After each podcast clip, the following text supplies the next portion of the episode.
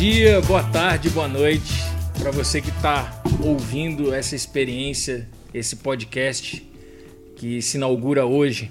O nome dele é Paralelo 15 e a ideia é a gente estar tá explicando para vocês, mostrando para vocês algumas brasilianidades, como as pessoas que vivem dentro do Distrito Federal, que habitam o que para o resto do Brasil é só Brasília, como, como vivem, do que se alimentam, o que fazem neste quadradinho no meio do Brasil. Precisamos dizer que esse podcast ele se inicia por uma coisa, um sentimento fraternal, é a saudade. Todos nós aqui conversávamos, gastavam boas horas da nossa semana, da nossa vida, sentados dentro de um, numa mesa de bar. Por conta da pandemia, os nossos encontros se tornaram cada vez mais escassos. E esse podcast é uma forma da gente se comunicar e conversar, matar a saudade, né? É isso para isso que serve esse podcast. E do que mais falar senão da nossa quebrada, né? Da onde a gente vive. É, então por isso nós vamos falar de Brasília, das cidades satélites, nós vamos falar é, de como vivemos nessa Brasília. Principalmente o propósito desse podcast é para a gente não enlouquecer. A gente precisa de um escape e que bom que eu estou aqui com vocês, meus amigos. Que saudade que eu tava de vocês. Eu queria abrir o microfone aqui para que as pessoas que estão presentes aqui falassem um pouquinho do que acham desse podcast, para gente. É... Enfim, vamos conversar, gente. Era isso que eu queria, era isso que a gente precisava. Primeiro, vamos falar aqui com o nosso amigo Canhotice. Diga lá, velho, o que, você tá achando disso daí? Fala, garoto, beleza? Pô, é meio estranho, né? Tô do outro lado agora, né? Eu costumo ouvir podcast, é a mídia que eu mais ouço de 2018 pra cá. Comecei ouvindo os áudios de YouTube, depois descobri lá que tinha uns aplicativos que aglomeravam os podcasts todos, né? Podia aglomerar nessa época, né? E agora tô aí, né? Nesse primeiro episódio, também tô bem satisfeito porque a opção é ficar doido, né? Então não tô afim. E, e é isso. Tô, sou de Brasília também, sou da Ceilândia. Não moro perto do presidente, então as pessoas acham que a gente mora perto do presidente, a gente não mora perto do presidente. Na verdade, a gente foi jogado para bem distante, né? Daqui a pouco a gente vai falar sobre isso. Mas é isso, tô, tô bem, nos querem tô bem longe satisfeito. do presidente. nos quer sempre, sempre, né? Então, galera pensa que a gente mora perto dos deputados, senador, não, a gente mora bem distante. A quebrada é bem distante. Foi pensada para ficar bem distante, mas é isso, a gente tá aqui para para dar outra lógica nesse nesse rolê, né? É isso aí, galera. Bora lá, amigo Ed. Diga pra gente aí quais são as suas perspectivas para esse podcast.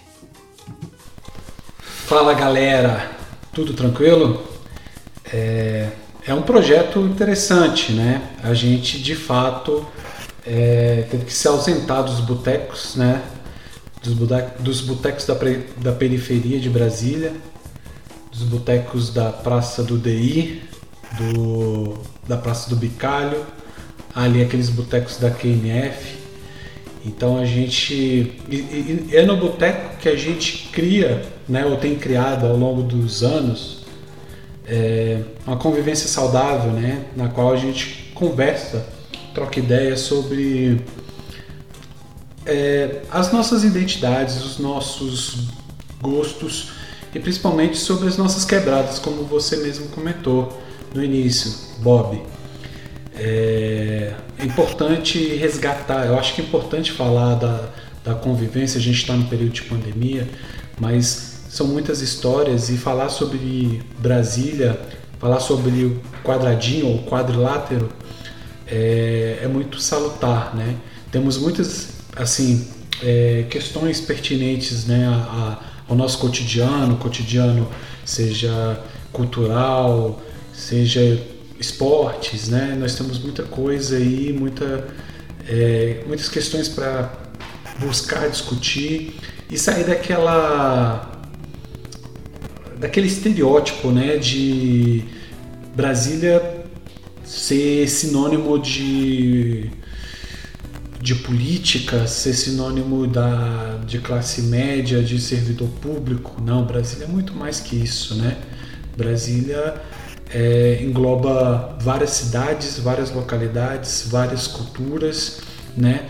Eu encaro Brasília como um ponto de encontro do Brasil. Aqui nós encontramos todos, todos os taques, todas as crenças e é uma cidade maravilhosa. Então, é, o podcast tem essa finalidade, né? Discutir as nossas quebradas, discutir a interrelação da, que, da quebrada com o que há de fora e discutir nós mesmos, né? Que nós somos o que nós, onde nós vivemos, né? É isso. E Brasília é muito mais do que aquela esplanada, né, cara? O povo acha que Brasília se resume somente a, a, a todos aqueles deputados e a um pedaço do Senado ali, os seus, seus parcos senadores e, e os seus ministros, né? É, é uma loucura. A gente, a gente, quando a gente sai daqui de Brasília, é, a gente percebe o tanto a, a visão de fora que a gente tem para cá, né? Que eles têm para cá. Então a gente fica acomodado, digamos assim, né? São, a gente tem dentro do Distrito Federal são 2 milhões, caminhamos 2 milhões e meio, caminhando para 3 milhões, né, de habitantes. A gente tem a, a, nossa região do entorno aqui que tem mais quase, juntando tudo dá quase mais quase 6 milhões de habitantes, né? Então o negócio é, é absurdo. Então, se, se você parar para pensar. E resumo, tudo, Brasília fica resumido ao quê? A esplanada dos ministérios, como se todo mundo fosse aquilo dali. Tudo bem, é um pedaço do Brasil. Representa o Brasil, o Congresso? Representa. Representa o Senado, o Congresso? Representa. Mas Brasília é um pouco mais do que isso. É bem mais do que isso mesmo, e por isso que a gente vai chamar também o portador da luz, o homem da, dos comentários sensatos e da voz grossa, Dr. Hélio. Boa noite, companheirada. Boa noite a todos os ouvintes, sejam eles quem forem elas quem forem.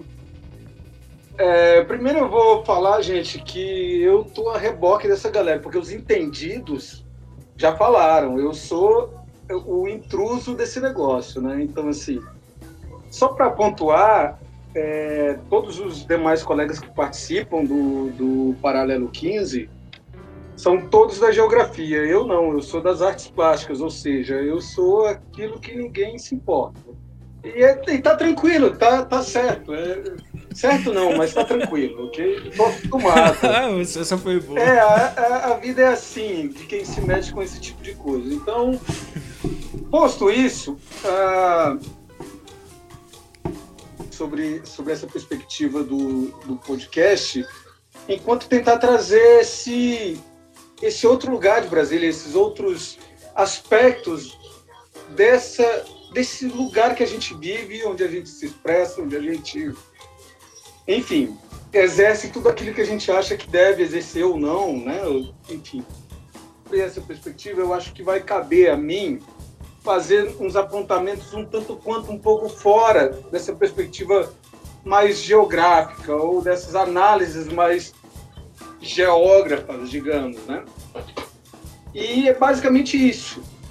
Então, mas só que o Hélio, ele se esquece do principal. Todos nós somos moradores, nascidos e criados dentro do quadradinho, dentro de Brasília, dentro das periferias de Brasília, né? Então, aqui a gente não, não, não tentaremos fazer um, um, um podcast que seja é, técnico demais, ou seja, científico demais. Nada contra a ciência, né? Porque hoje em dia a gente tem que deixar claro que a gente ama a ciência, por favor.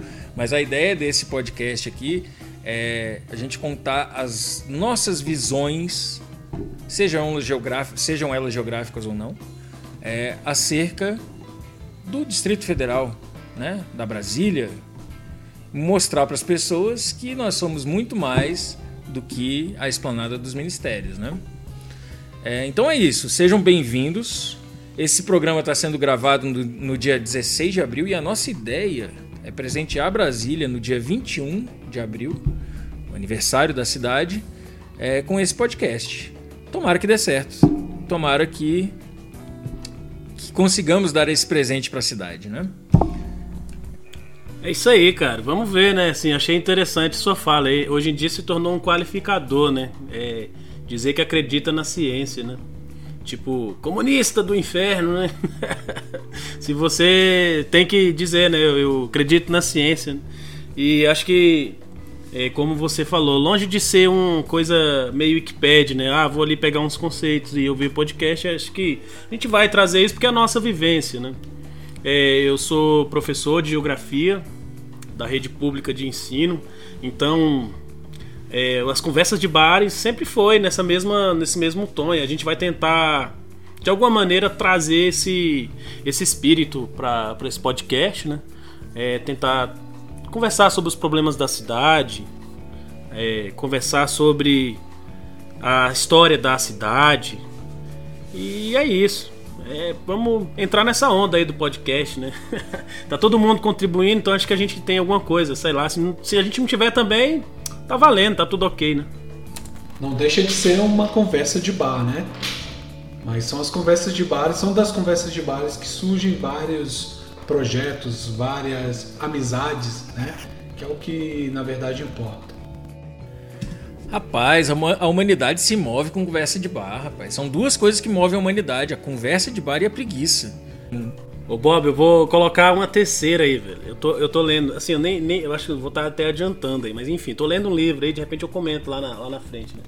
E ele fala que uma coisa que moveu a humanidade, principalmente os sapiens, foi a fofoca. Então, conversa de bar e a fofoca, né? Falar, falar Tem... moveu a humanidade, né? Falar dos outros, Tem falar muita dos animais, lógica, cara. falar dos outros humanos, foi isso que moveu a humanidade. Depois a gente conversa sobre esse assunto.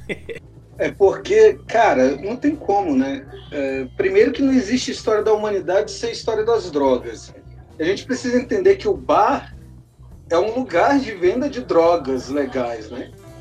Então, a partir disso, não, não, não tem como a gente escapar que nesse lugar se germinem ideias, se germinem projetos, se germinem coisas muito interessantes e, claro, coisas insignificantes, como é da vida. Mas eu queria só fazer um, um, um breve comentário sobre essa ideia do que o essa ideia que o Bob falou sobre de se pensar esses lugares através de uma conversa mais descontraída, próximo desses lugares de bar, de mesa, ou seja, de pontos de drogas legais, né? Então, assim, isso, isso, isso talvez foi a coisa que mais me interessou participar desse projeto, porque eu acho que é, é, são os lugares onde eu me sinto bem, onde eu me sinto bem de me expressar, de me falar e, obviamente, de encontrar com outras ideias, né? Bonito demais, bonito demais. Então, vamos fechar esse primeiro bloco agradecendo a você que está ouvindo e dizendo sejam bem-vindos ao nosso boteco, né? Afinal de contas, é para isso que estamos aqui, para beber e conversar a respeito de Brasília. Vamos lá. Podcast. Fala, véi. Fala, véi. Fala, véi. Fala aí, véi. Fala, véi. Fala, véi. Então, pessoal, vamos pro nosso primeiro bloco. Vai ser um bloco que sempre vai aparecer aqui no nosso podcast, chama Fala, véi. Que é uma saudação típica daqui de Brasília, né? Então, Brasília, se você escutou em algum momento da década de 90 a música dos Raimundos, aquela banda misógina e cafona, datada, você vai escutar muito véi. O bloco Fala Véi tem dois objetivos, né?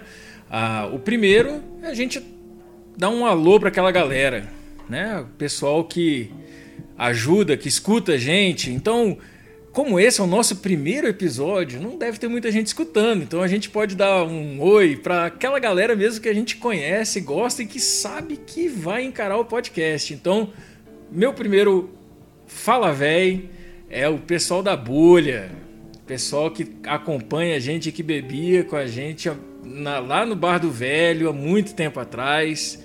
e que a gente não encontra na pandemia. Um abraço para vocês, galera. Pô, pode crer. Não, meu meu salve aí vai pro pra, pra minha mãe, pro meu pai, para você.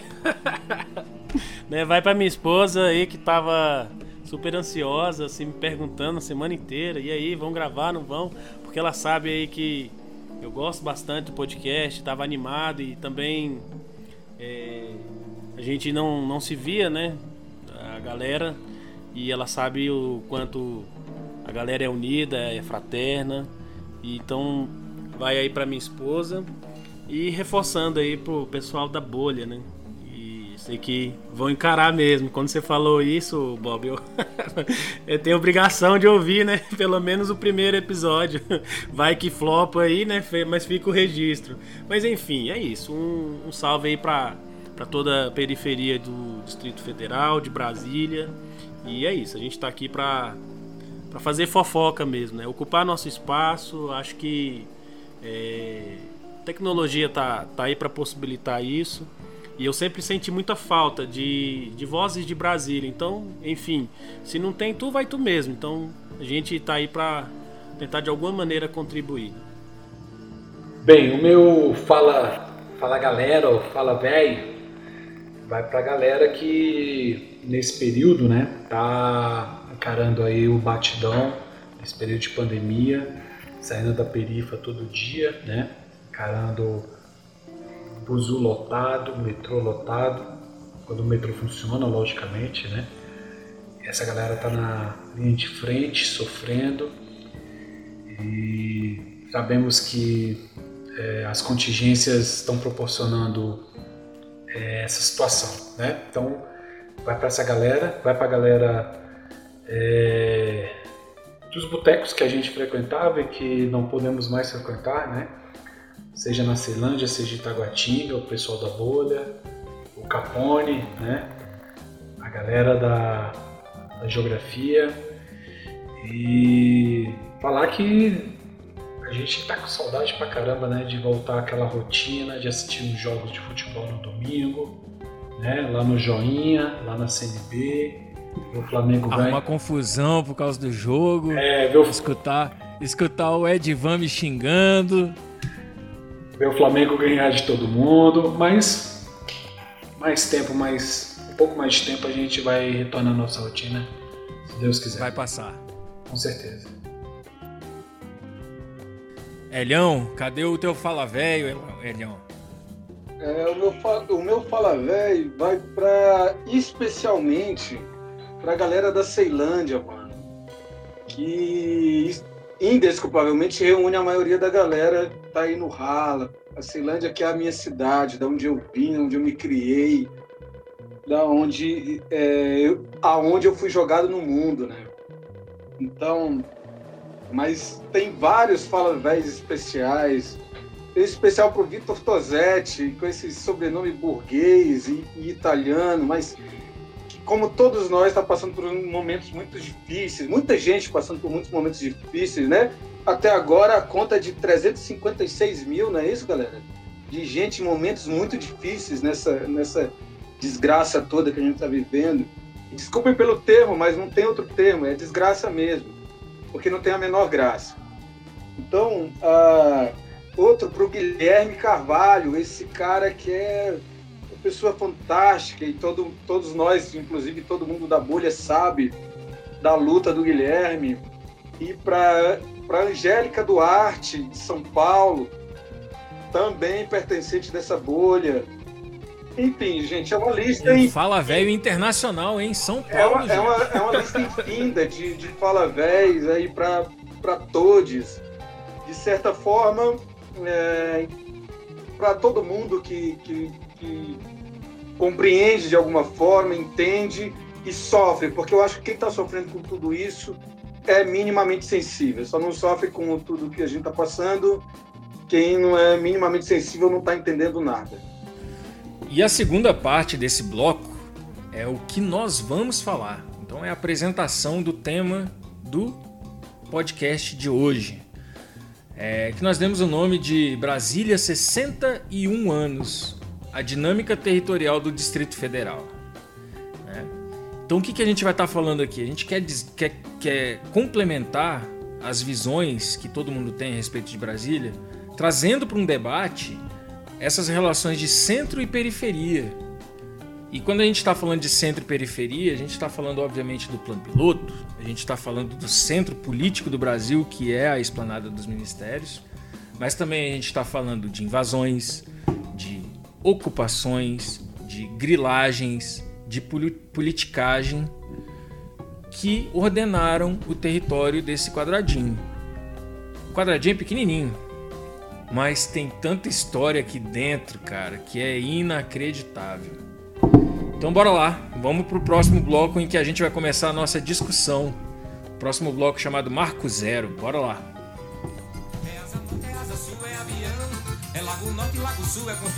Paralelo 15. Marco Zero. Brasil Campo.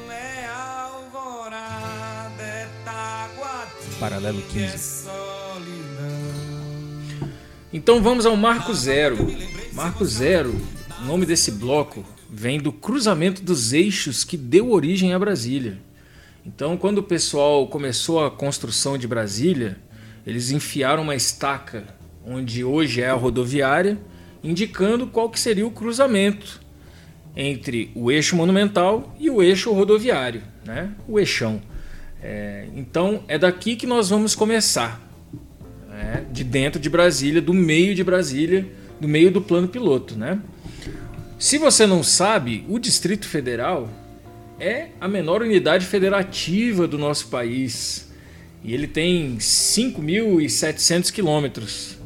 É pequenininho, mas tem tamanho de países, viu? São países como a Palestina. Eu considero a Palestina como país, né? Vamos lá. Ah, o tamanho de Brunei ou do glorioso Trinidad e Tobago. Sim, nós temos o tamanho de Trinidad e Tobago. Mas dentro desse território aqui, muita coisa aconteceu. É... E o nosso amigo Ed Van, vai trazer alguns fatos bem bacanas aí para a gente começar a nossa discussão. Vamos lá. É, muitas pessoas acham né, que essas terras aqui que abrigam o Distrito Federal são, digamos, é um território relativamente novo de ocupação recente, né? Brasília está completando 61 anos agora, dia 21. Mas a história aqui, a bagaça aqui é bem antiga, é bem antiga. Né? Se a gente for parar e pensar, buscar aí os grandes autores, né? Tem um que é fantástico, recomendo a leitura, do Paulo Bertrand, né? A história da Terra do Homem no, no Distrito Federal. É, ele demonstra de forma bem clara é, que essas terras já eram ocupadas há milhares de anos por determinados grupos indígenas. Mas, é, assim, fazendo já um, um salto histórico, né? É, o interesse com a coroa portuguesa, né? o interesse de ocupação se dá pela questão dos metais que se encontravam aqui nos arredores do que nós conhecemos como Distrito Federal. Né? Daí eu destaco três localidades que são muito importantes. Né? O que nós conhecemos hoje como Pirinópolis, que se chamava Meia Ponte, que era um dos principais centros de obtenção desses metais preciosos, principalmente o ouro. O Arraial de Couros, é, hoje conhecida como Formosa, né? que era uma localidade que não, não se produzia, não tinha grande volume de metais, mas era importante pelo, pelo rebanho, né? ela abastecia boa parte aqui do oeste baiano, como nós conhecemos hoje, o norte goiano, e essa região que nós vivemos com é, animais, né, com carne e os seus couros. Por isso, Arraial de Couros. Né? E a outra localidade era a, o Arraial de Santa Luzia, que nós conhecemos hoje como Lusiânia. Né? Do território dessas três localidades surgiu, né, surgiu não, eles foram sendo desmembrados, é, cada um tem sua história para contar, mas dentro desse território foi delimitado o, o quadrilátero, quadrilátero Belche, perdão, quadrilátero Cruz, que foi a primeira demarcação de terras visando a mudança da capital. Então, eu estou falando de 1893, 94, né? Então, é, já se pensava na mudança da capital naquele período, né? Na primeira Constituição Republicana já estava escrito lá a necessidade, né, de se ter uma capital no Planalto Central do país. Logicamente que isso levou muito tempo. É, existiram alguns estudos para além do relatório da, da, da, Missão Cruz, né? Teve um também muito importante que foi o relatório Belcher, que definiu o, o mais ou menos o, a delimitação territorial que nós temos hoje, né? Todos sabem, Brasília foi inaugurada é, em 21 de abril de 1960, mas a sua história tem todos esses, é, todos esses lances né, de idas e vindas. E as primeiras cidades que nós, é, de fato, tivemos, antes mesmo da, da inauguração da cidade, né, a gente pode, pode citar Planaltina, né, Planaltina é do final do século XIX, tá? final do século XIX. Planaltina é, permanece, né? É, ela tem uma história muito engraçada que a sede do município de Planaltina foi, é, vamos falar assim, abduzido pelo novo Distrito Federal, né? Só que o, o restante do município continuou, né? Sem uma sede. Fizeram uma nova sede, hoje a gente chama de Planaltina de Goiás, né? Brasilinha, é, que assim de, decapitaram o município, pegaram a parte boa, deixaram dentro do DF e criaram uma cidade cheia. Hoje, maldade, cheia, dizer que foi a parte boa. Exatamente, cheia de maldade, né? cheia de problemas, como todas as, as outras cidades periféricas aqui do entorno, né? É engraçado esse negócio da, da cidade aqui. Quando eles estavam para transferir Brasília para cá, no planejamento, é, eles não falaram assim, será nesse lugar. Eles fizeram um puta de um estudo, né? E tinham vários sítios aqui para colocar a capital, né? Então você tinha o sítio azul, vermelho, castanho, amarelo. E o que foi escolhido foi o sítio castanho, né? Que é, o, que é, o, é, que é onde está o plano piloto. E eles escolheram justamente por conta da, do lago, né? A ideia deles de fazer o lago era desde o do, do início e eles realmente tinham essa ideia de, de ter um lago para amenizar a seca de Brasília, né? Para quem, quem é de fora e nunca veio aqui em Brasília, aliás, venham visitar a nossa cidade, espera a pandemia passar, mas é uma cidade que, que, que tem é, dois períodos bem definidos, que é o período no nariz sangrando, né? Que é a época da seca, e o período do estamos virando sapo, que não para de chover, então a gente começa meio que criar um, um rabo de sapo aqui, né? Não para de chover. É, é o lodo, é a época do lodo. É, é, a gente tem que tomar cuidado, inclusive, para não escorregar no meio da cidade, né? Porque o, a, o, o, solo é escorregadio, aquele solo argiloso, vermelho, né? Mas você comentando isso, é, me fez lembrar um pouco do do que consta no relatório da Missão Cruz, né, lá de 1894. É, o engraçado quando é um verdadeiro estudo de viabilidade ambiental, né, no século XIX. Chegaram aqui, lógico, uma equipe de 20, 22 estudiosos da época. O Cruz era um belga é, engenheiro e era geógrafo também, né, astrônomo, se não me engano e ele no relatório fica muito claro o que, que eles queriam. Eles queriam achar uma área que fosse que não tivesse problemas hídricos, né? Ou seja, tivesse água em abundância, é, que fosse plana e que tivesse um clima ameno, principalmente para aqueles que viessem da Europa. Eles colocam assim na conclusão, né? Ou seja, para quem quem vem da Europa, para quem está acostumado com aquele clima temperado, Brasília seria, ou eles não chamavam de Brasília, né? Mas o, o, o quadrilátero que eles desenharam seria um local ideal, né? Assim, eu fico pensando como é que deveria ser o clima há 130 anos atrás, né? Se a gente passa aqui uns perrengues por causa da seca nos meses de julho, agosto e setembro, né?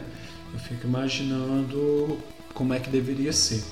Mas assim, pra... mas, mas tu sabe que é, na década de 70, cara, o pessoal fazia as medições aqui no, no IMET, ali no centro de Brasília, que fica bem ali próximo do, do eixo monumental, tem um, um, Instituto Nacional de Pesquisas Sudoeste, é, Sudoeste, mas ali bem pertinho, né? E, é, o pessoal tinha um negócio ali que foi o primeiro, a primeira estação meteorológica a ser colocada aqui dentro do Distrito Federal. E eles fizeram uma, umas aferições que hoje não faz o menor sentido para quem vive aqui dentro do Distrito Federal, né? Tem, tem temperatura medida lá é, negativa, sabe? Tem coisa negativa ali no meio daquilo ali. Como, como a gente não consegue passar aqui de, de 15 graus? A gente pode até ter uma sensação térmica disso e tal, mas uma sensação, mas temperatura negativa, isso não existe, pois no, no histórico do INMET você encontra isso. É uma coisa muito louca, né? Já teve no Gama temperatura próxima a zero, mas numa madrugada específica, acho que uns dois ou três anos atrás, né? E eu lembro de ter visto alguma reportagem, sei lá, no, nos anos 60, não lembro, de neve, né? Esse neve, já, já até neve, alguma coisa assim, sei lá. Só sei que eu vi uma reportagem geada, falando sobre geada. isso. Não sei se é, se é fake, alguma coisa assim, né? Vocês já ouviram falar nessa, nessa história de neve em Brasília, velho? Neve, neve é, não, é... mas acho que geadas, geada. né? Muito fortes. Cara, eu acho que era comum, sim. A minha infância era ir pro colégio, assim, algumas manhãs e ficar fazendo aquela. o cigarrinho, né? Assoprava, assim, porque tinha fumaça. Isso década de 80, tá, gente? Não fuma em cigarros. Mas na década de 80 as crianças achavam muito bacana ficar emulando que estava fumando um cigarro, né? Então, as manhãs de Brasília aqui permitiam que as crianças fingissem que estavam fumando cigarrinhos. Olha que legal.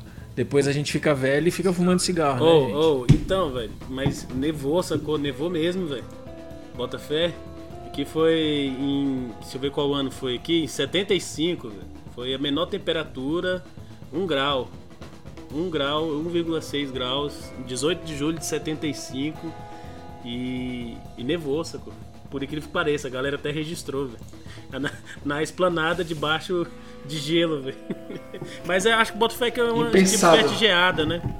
Tá mais pra uma, pra uma geada mais forte, né? Vamos assim dizer.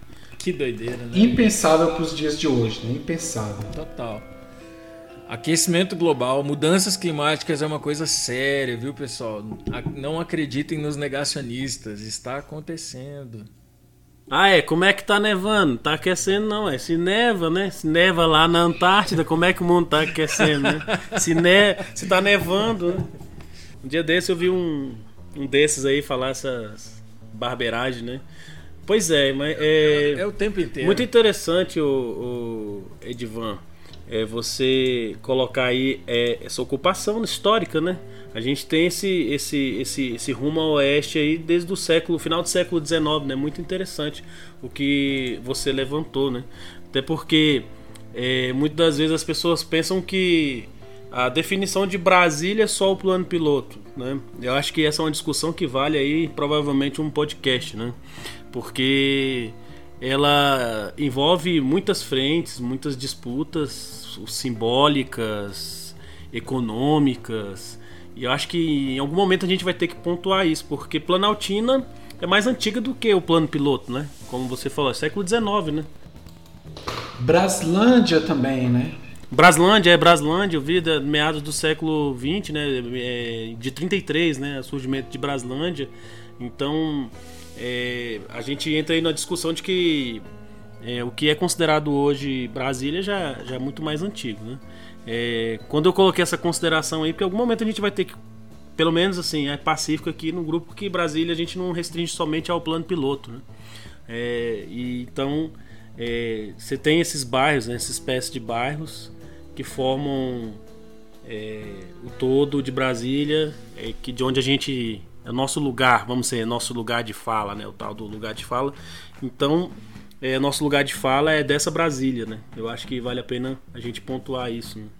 de que é muito mais do que o plano piloto, é mais do que o, o avião, né? É mais do que a esplanada. É, eu particularmente sempre quando converso com os meus alunos, é, eu dou essa visão.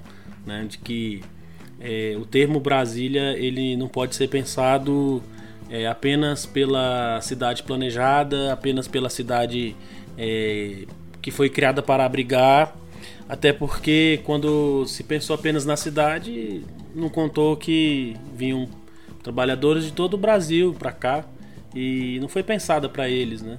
E aí é um ponto que a gente deve falar aí que foi o surgimento das primeiras satélites, né? Primeiras cidades satélites, ou eu vejo como uma expansão do plano piloto, uma expansão natural de cidade, onde tem pessoas precisam de moradia. Só que aí entrou em outra. Acho que a gente deve entrar em outra discussão, né? A violência que foi a história dessa cidade, né? desde os primórdios, né? Com muita violência e, e até hoje, né? A gente viu aí na semana passada a, a grande violência com a ocupação é, do CCBB e assim, para quem eu vi Twitter, né, muita gente falando, tal, não sei o que, mas para quem é daqui sabe que isso é uma coisa normalizada. Né? A história da cidade é em cima de violência, de expulsão de, de trabalhadores, de expulsão de pessoas pobres. E foi por diferentes governos, né? governos, vamos dizer assim, de esquerda, governos propriamente de direita. Né? A ditadura teve um papel nefasto em cima disso. É, mas também nos governos civis as mesmas práticas de expulsão dos moradores, de violência, de humilhação, de apartheid, e, enfim. É, a história de, do, de Brasília é essa, né? Uma cidade supostamente, quer dizer, planejada, inclusive, de uma violência bem planejada. Né? É, e pegando essa história que o, que o Ed trouxe pra gente aí, cara, de que já existiam cidades aqui, de toda essa história, né? Então você já tinha uma ocupação aqui. Quando a gente fala ocupação, a gente não está falando só de ocupação urbana, a gente está também falando de. de é, aqui existia uma, uma é, população indígena muito grande aqui no, no, no centro-oeste, né? E isso tudo foi afastado, assim como toda a história do Brasil, né? Que, que é uma história que é, tenta eliminar né, os povos originários, né? Então o Distrito Federal também teve disso, né? Então quando a gente pega e fala que Braslândia, Planaltina, Pirinópolis e outras cidades já existiam antes de Brasília, né? E que tiveram que ser feitas, tiveram que fazer um rearranjo espacial para que a cidade em si existia, existisse, né? Ah, isso mostra o tamanho da violência, né? Ou seja, a gente está afirmando aqui que houve uma violência também para construir Brasília, para planejar Brasília, que não teve nada de bonito nisso também, né? A gente fala como vamos desbravar o centro do Brasil. Não, calma, existia outras outras cidades, outras pessoas aqui dentro, né? E é foda, né, Bob? Como que isso se circunscreve na própria história social do país, como tu já adiantou porque você tem essa essa história desde o século XVI do, desse país, né, desse lugar, desse país continental e tudo mais, e aí você tem essa história moderna desse país, circunscrita nesse espaço que se chama Distrito Federal Brasília e todo e tudo isso que o que o Ed colocou muito bem aí, fazendo todo esse esse resgate sócio-histórico, né? Então assim, é, e eu, e eu fico eu fico às vezes incomodado com essa com essa espécie de uma uma missão tácita de enquanto brasiliense ou distrito federalense de tentar dizer para as pessoas isso. Que é porque a propaganda que, que, que a propaganda do, né, do, do governo Juscelino é, de toda a questão da inauguração da nova capital, a transferência. Imagina, a transferência do Rio de Janeiro para, para o meio do Cerrado, né? E aí isso também pode ser tema de outro debate, porque é outra coisa muito rica de, de, de questões. Mas aí a gente pensa como que a propaganda desenvolveu, a propaganda do governo Juscelino desenvolveu muito muito boa parte do que se pensa de quem não é de Brasília. Né? de, de pensar esse, esse sonho moderno de um país se modernizando, que sim, de alguma forma ele se conecta com, com parte da realidade, mas desse aspecto nefasto do, do preço que se pagou por isso, né? do que, como, como a gente já colocou, como os demais colegas colocaram, de, sobre é, o histórico de violência absurdo contra populações locais, como, por exemplo, mais especificamente como das populações do êxodo rural que marcou a sociedade brasileira, né, da década de 60 e 70. Então, é, isso isso é um, é um negócio muito muito muito terrível, né, da nossa história local em todos os aspectos, não só geográfico, mas sociológico, até antropológico, por que não? E não parou na década de 60. Né? A, a, a construção da cidade e a ocupação do Distrito Federal durante a década de 60, ela gerou verdadeiros guetos aqui dentro do Distrito Federal, né? As pessoas foram separadas Totalmente. aqui. Eu como né? como morei na Ceilândia até 2010, até dois, final de 2009, para ser mais preciso. Então assim, é, eu, eu, eu me recordo de coisas que, é, enfim, é, talvez caiba em, em outra situação, mas isso é, é uma realidade pujante, né? Por exemplo, hoje o sol nascente e toda aquela, aquela parte da expansão, da expansão, porque houve uma expansão da expansão da Ceilândia, né? É, ela, ela, ela é considerada hoje a maior, uma das maiores favelas do Brasil ninguém no DF trata isso com esses termos, né? Imagina quem, quem não conhece o DF, quando você fala de uma das maiores favelas do Brasil, está no DF. Ninguém, ninguém pensa nisso, por exemplo, né? Esses termos não são nem veiculados na grande mídia, por exemplo. É, exatamente.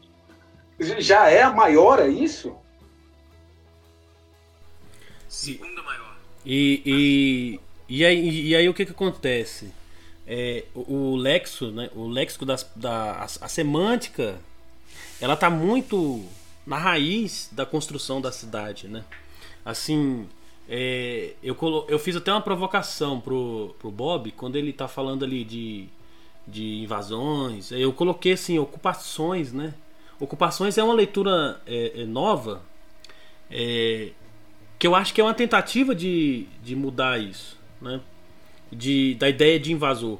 Porque a, o, o, nome invasor é ele vem carregado de, um, de uma negatividade muito grande.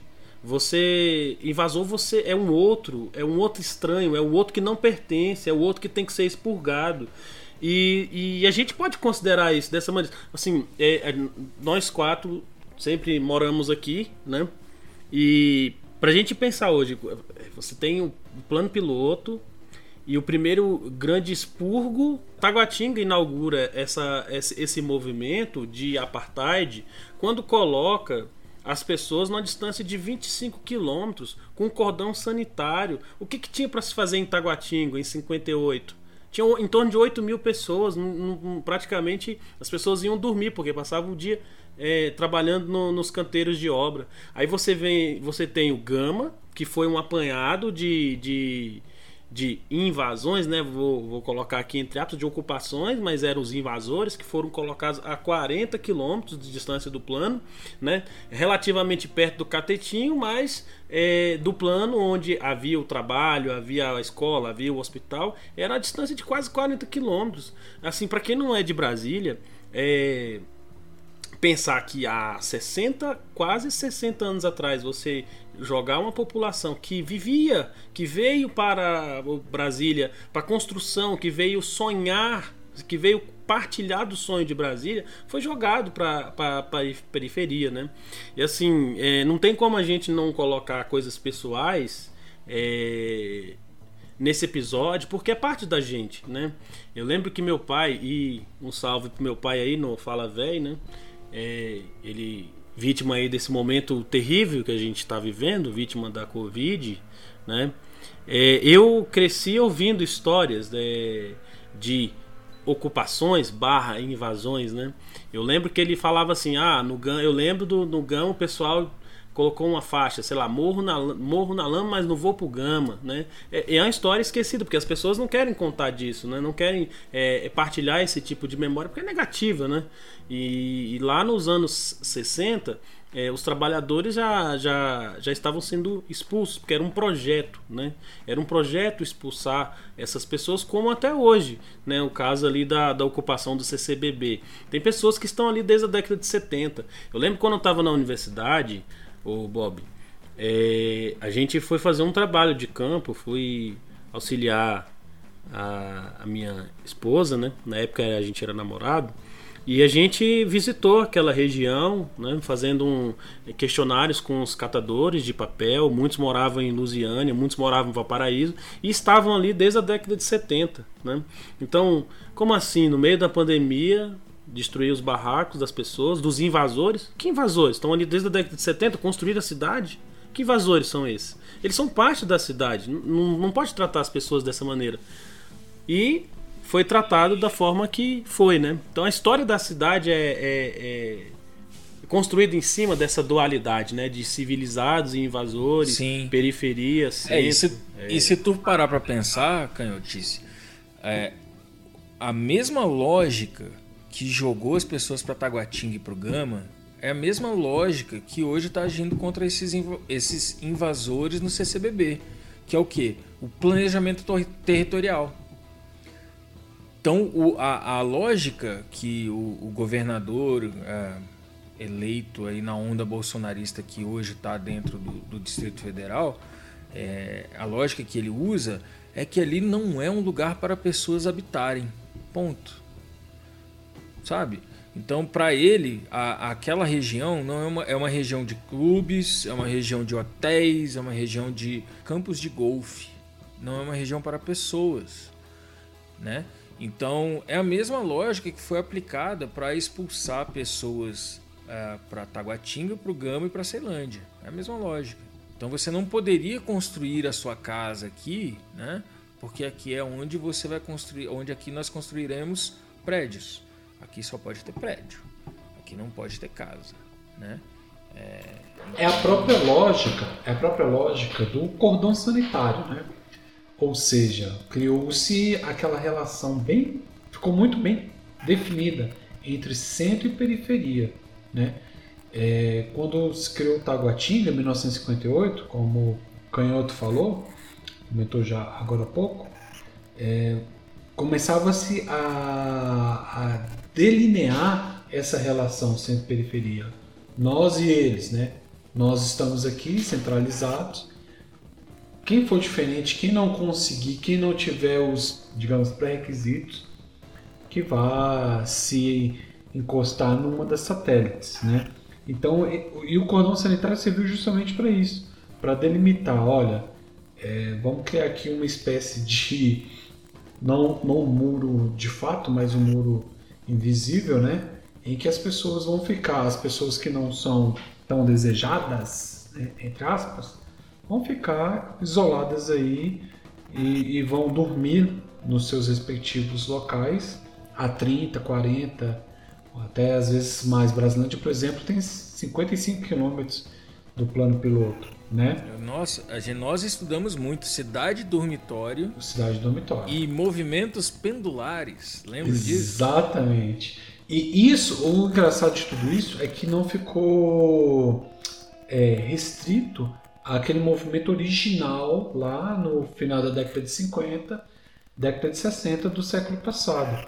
As novas satélites que surgiram no final da década de 80, sob a égide do governo Oris, tiveram uma lógica parecida. Só que aí é o que eu imagino, eu denomino de especulação governamental, porque foi a criação de cidades, enormes cidades, é, com a participação ou com o carimbo do governo local, né?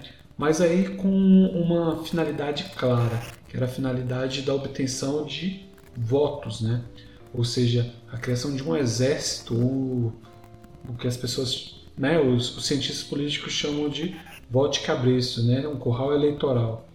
Então, Edivan, muitas é, é assim, só para mim não, não, não perder. O, o, cordão sanitário aí que, que você colocou, ele, ele é curioso porque ele está dentro do planejamento. E eu tava lendo, assim, que é o que é o mais descarado, né? Tá no arquivo público de Brasília, né? Eu tava lendo é, onde a ideia do Parkway, que é o cordão sanitário, era chácaras para as pessoas mais ricas. Foi um espaço destinado para um setor suburbano, vamos assim pensar, né? É, para pessoas mais endinheiradas. E depois acabou virando parcelamento com mansões e tudo mais. Mas assim, ok, nunca foi falta de terras. nunca foi falta de terras é, colocar as pessoas a 50 quilômetros do, do, centro. Não foi falta de terras. Não, porque terras certeza. tem demais. Né? E, e, e, não apenas é, uma região como o Parkway se tornou como essa área de amortização, né? Você tem o próprio Parque Nacional. O Parque Nacional foi delimitado para evitar que tivesse uma maior pressão sobre o plano piloto. Opa, vamos criar um parque nacional.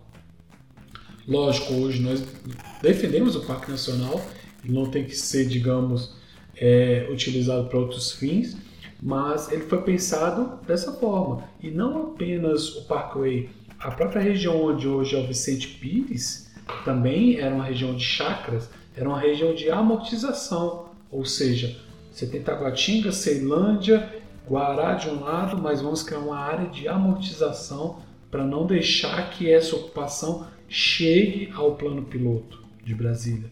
Então, essa lógica ela permaneceu e permanece até hoje. Se a gente for ver as cidades satélites mais recentes, elas vieram é, em sentido contrário ao plano piloto. Samambaia, Recanto das Emas, então o preenchimento está ocorrendo.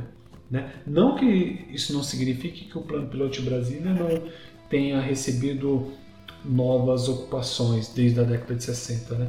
Nós temos aí os lagos, né, que são posteriores, os lagos, Lago Norte e Lago Sul, e depois o, o a própria é, criação do Sudoeste e hoje o Noroeste, que eram para ser bairros de classe média, mas eles foram desvirtualizados e hoje são de classe média alta, né?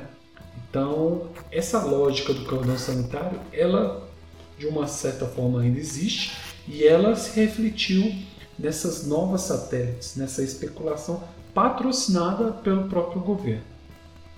Cara, e, e, e sabe o que, que é que, é uma, uma, coisa doida assim que eu acho? É, e a, o pessoal achava que o camarada ia sair da, de uma seca nordestina é, e vinha aqui ralar igual condenado e simplesmente ia voltar. O pessoal pensou nas moradias para os engenheiros, para os técnicos, para os arquitetos, para os embaixadores, para os embaixadores, né? É, foi planejado a cidade para os funcionários públicos lá nos anos 60, mas nos anos 70 né, veio o Guará, então também era foi pensado para os funcionários públicos do Rio de Janeiro, né? E não foi pensado moradia para a população que estava construindo a cidade, né? E, e se a gente for olhar a, a, as cidades satélites mais novas, mais recentes e as mais antigas, elas não partiram de planejamento ou de uma política de planejamento urbano para a moradia popular. Taguatinga, por exemplo, foi criada na pressão. Os moradores moravam em, em, em, em como posso dizer, é, moravam nos acampamentos, né, na, das, das empresas e foram lá cobrar, no caso era Juscelino Kubitschek, né? Isso na historiografia oficial, né? Tem muito mais coisa para tirar daí. Mas vamos pensar numa população que estava à margem, né? Que moravam na, na, na, nas invasões, né? Da IAPI, Placa da Mercedes, Morro do Urubu, que depois foi dar origem à Ceilândia, né? O que, que essas pessoas pensavam? Elas achavam que elas iam voltar para a pobreza ou enfim de onde elas tinham saído? Vinham construir a cidade e voltar?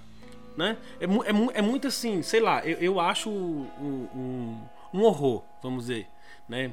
Como assim? Não teve espaço para quem construiu a cidade, né?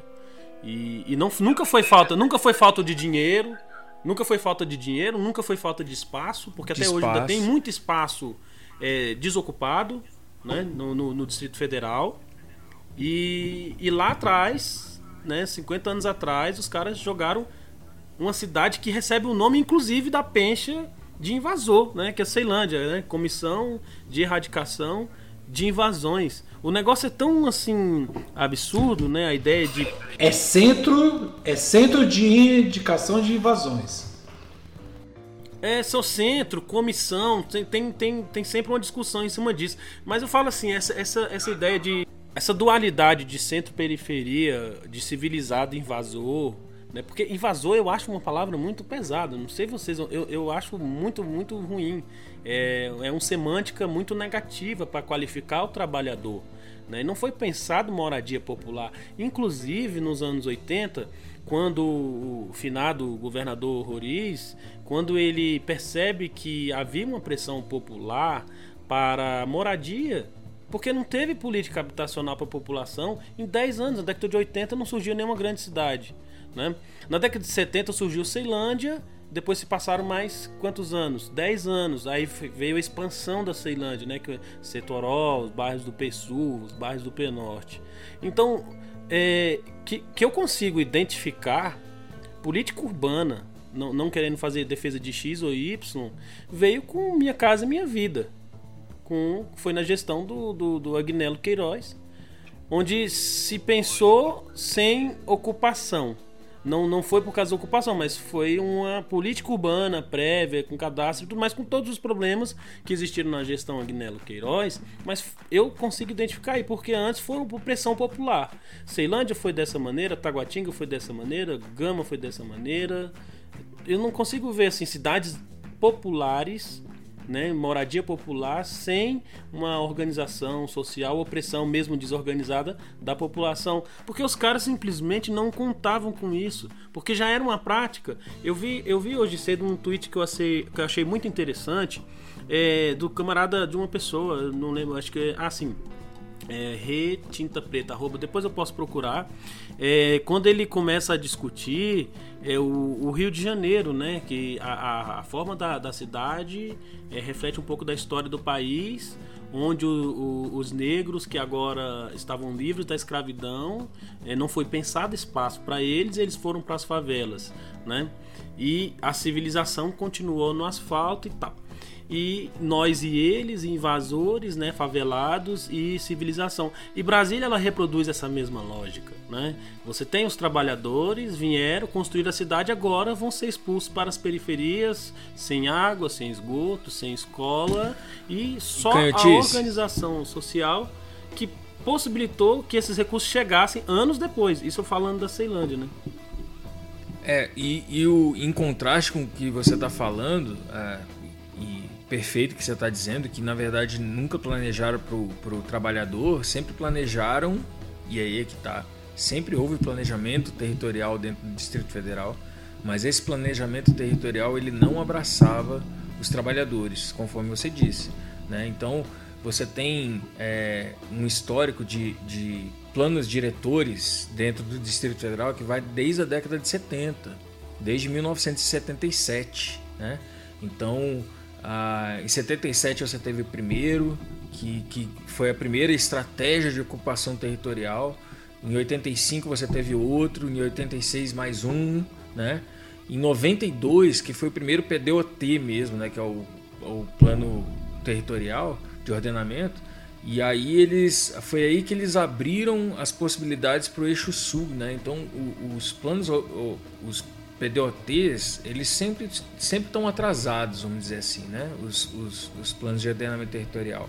Eles sempre estão atrasados porque a população chega e eles simplesmente não têm o que fazer com aquela população, meu Deus, onde vou... então vamos jogar ele os mais o mais distante possível daqui dessa área. Então, a primeira ação é como vocês disseram, o cordão sanitário, né?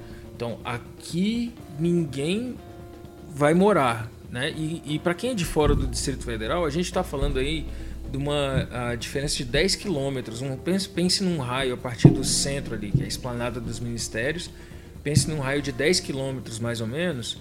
Nesses 10 quilômetros, nenhuma ocupação, é, ter, nenhuma, nenhuma ocupação, nenhuma população se instalar. Era essa a ideia deles, né? Então, como... E só complementando, mesmo os planos de ordenamento é, territorial, os famosos PDOTs, é, as RAs, que são as regiões administrativas, ou mesmo, do, é, eu não me recordo se ele é um, um, um, um instrumento distrital ou se ele é, é das RAs, mas eu sei que mesmo quando ele, é, a partir do momento que ele se transformou nesse instrumento estatal para, para esse fim que, que se propõe, né, de um ordenamento territorial, ele foi usado politicamente e obedecendo todas essa é, é, essa lógica que a gente já falou, né? Lógica... Para enriquecer muito, né? Isso, né? Muito. Exato. E quando, por algum, porventura, ele, é, ele continha qualquer impossibilidade de se fazer determinada coisa, como, por exemplo, a criação de um bairro só para especulação imobiliária, ele foi ele foi manipulado para poder permitir, como é o caso de Águas Claras, né? Então, assim, é, é, de novo eu insisto na, é, na, na lógica que, que, cria isso, né? De como que isso se, como que o UDF Brasília, de novo, se circunscreve na mesma lógica de todos os grandes centros, centros urbanos brasileiros, ou todos os grandes conglomerados urbanos brasileiros, né? No final das contas exclusão, apartheid, como, como o Canhotice falou. e aí, é, isso é uma coisa que quando eu falo para alguém que não é do DF, sempre rola um estranhamento, assim. E aí eu, eu insisto de novo nessa minha perspectiva, que nunca sai da, da minha ideia. Tipo, eu, parece que quem não é do DF pensa que, que o DF foi, está ou isento dessa lógica. E não, jamais, né? Sim, exatamente. Essa lógica perversa de expulsar ah, os moradores ou as classes populares para longe do, do da, dos ganhos, dos, dos benefícios da, da civilização, ela, ela, é muito cruel. Né? E, e ela está para além da, da questão apenas territorial, né? ela está também para o semântico. Né? É, eu, eu, vejo assim essa disputa que em Brasília ela é muito forte, né? É, onde é, o que é Brasília é bom, é moderno e Brasília é o que, né?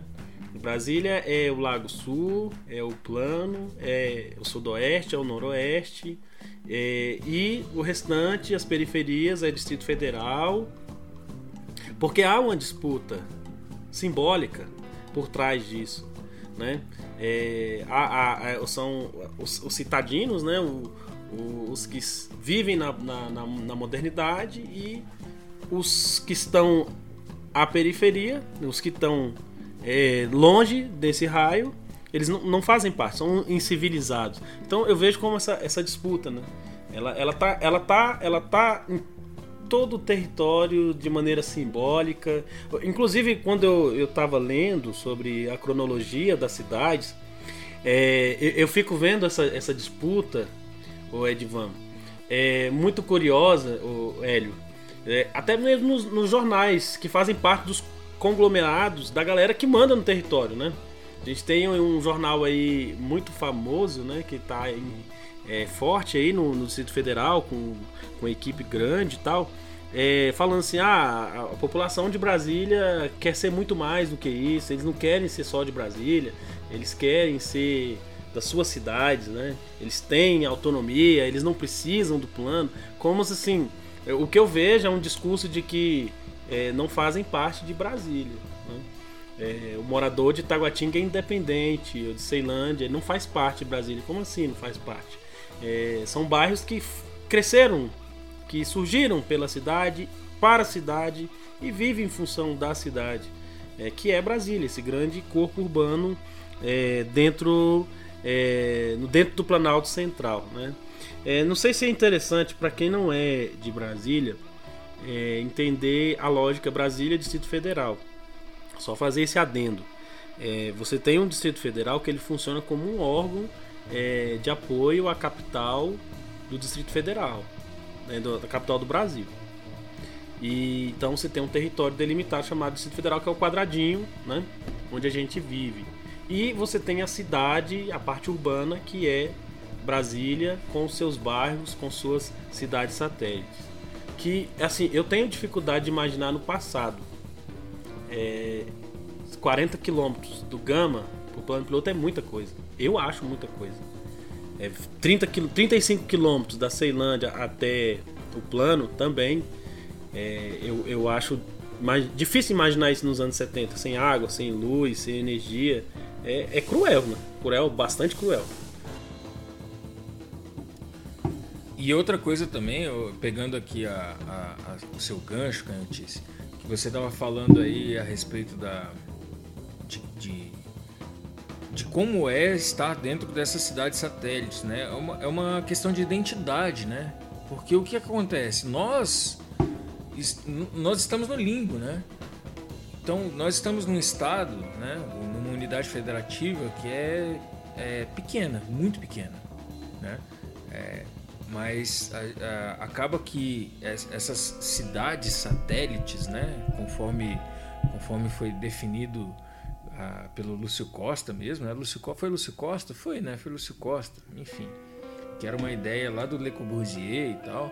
Então, essa ideia de cidade satélite, a gente é, tá distante o suficiente para não se sentir parte de Brasília. Mas não estamos afastados o suficiente para se sentir num município distinto daquilo dali. Porque nós dependemos economicamente. Embora ah, bom, aqui é, aqui a gente pode revelar, né, que os quatro aqui passaram pela Universidade de Brasília, que é parte da Asa Norte. Então, durante muito tempo da nossa vida, a gente passou ou viveu ali dentro de uma área dentro do, do plano piloto, né? Então a gente está nesse limbo entre ser uma cidade, ser um município ou estar ligado umbilicalmente com o com a Brasília, né? Não, eu ia só comentar rapidamente, dessa, porque pensando isso que o Bob falou, quem é de fora pensa em que termos, né? É bairro ou é, é, é bairro ou, ou gente me fugiu agora cidades é, não município não município o Bob falou eu pensei em ah em bairro e, e regiões suburbanas, né? Subúrbio, na verdade, subúrbio, melhor dizendo. Era bairro e subúrbio, né? Que isso é sempre o que o, o, o que quem tem essa outra lógica das ditas cidades não planejadas pensa. Então, por exemplo, Taguatinga é muito subúrbio de Brasília, que é um termo inusual para quem é distrito federalense, né? Eu acho que isso dá uma dimensão bacana para quem não é daqui, né? Sobre essa coisa da cidade satélite, desses nomes que, ao meu ver, ao meu ver, na minha singelíssima e parca ideia, está dentro dessa lógica de, de, exclusão e de apartheid. Quando você fala de cidade satélite, é um termo limpinho e cheiroso para outras coisas, né? E quando, e quando você fala, você falou Itaguatinga, eu lembrei de algumas cidades que eu já visitei no país. Taguatinga tem cara de metrópole, tem cara de cidade, como outras capitais, como é, Manaus, como Belém, coisa que Brasília, o plano piloto, não tem. Né? Plano piloto é ímpar no país. Tem aquela, aquela configuração bem homogênea, mas se você quiser ter uma cidade ou buscar cidades é, reais, você tem que andar em Taguatinga, na Ceilândia, você vai ter o, o, que temos no resto do país. Mas o que eu queria comentar é o seguinte, é algo que eu, assim, não, não é um comentário, na verdade é um questionamento que eu faço a vocês, né?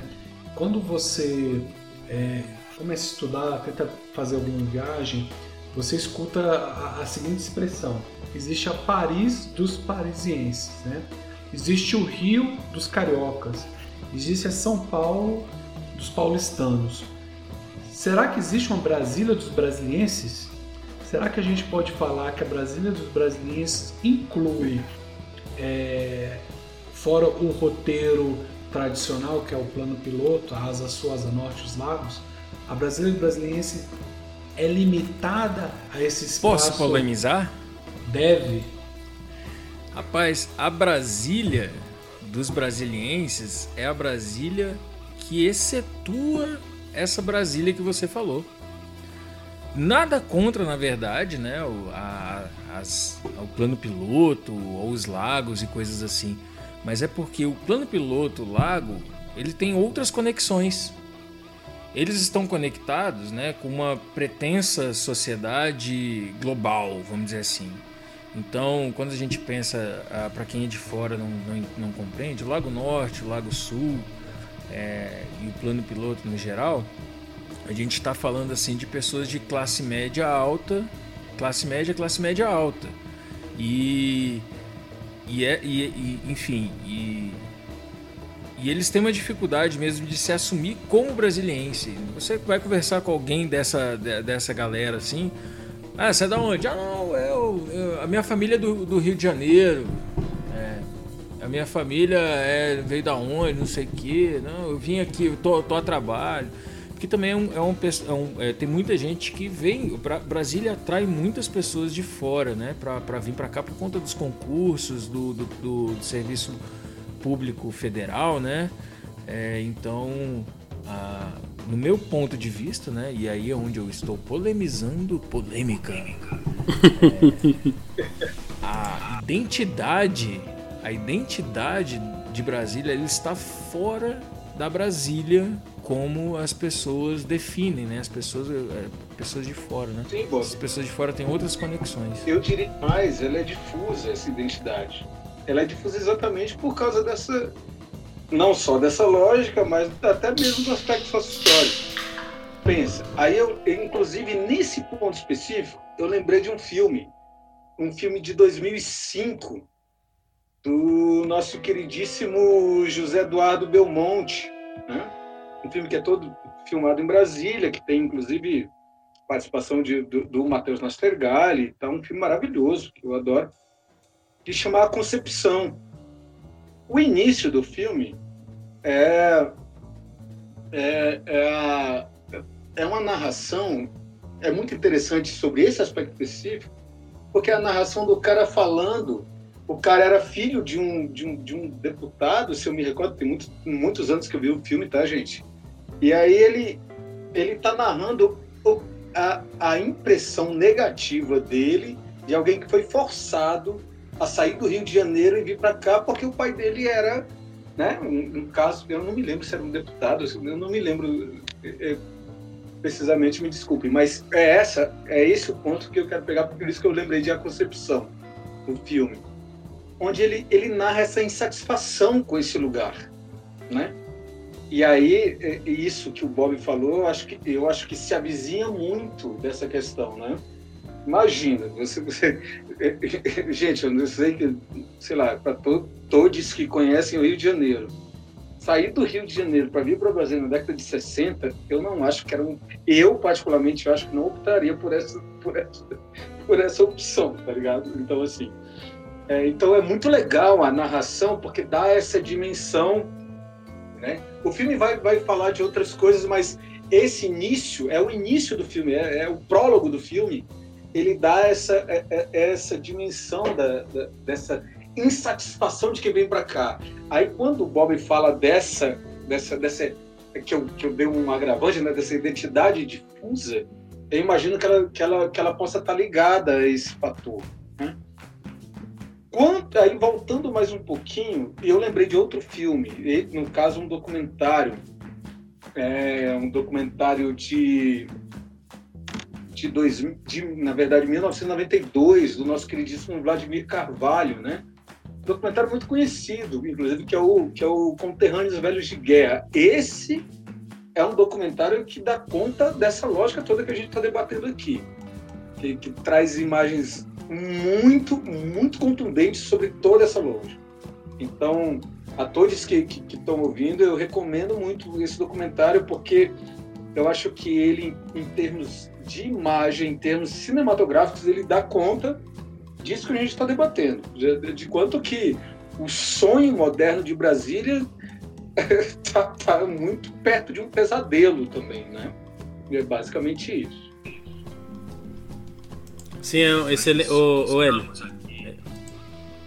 É, excelente, excelente filme, é Conterrâneo Velhos de Guerra. Eu, eu lembro que eu assisti e, e gostei bastante porque a, a, a cinematográfica. Ah, vai sair. É, o imagético do filme, né? Ele, é, ele é muito forte, principalmente para quem é daqui da cidade, que, que, que é uma segunda geração, né? É, como eu disse, o meu pai chegou aqui em 1970, ele morou em partes desses acampamentos, né? Desses, dessas ocupações.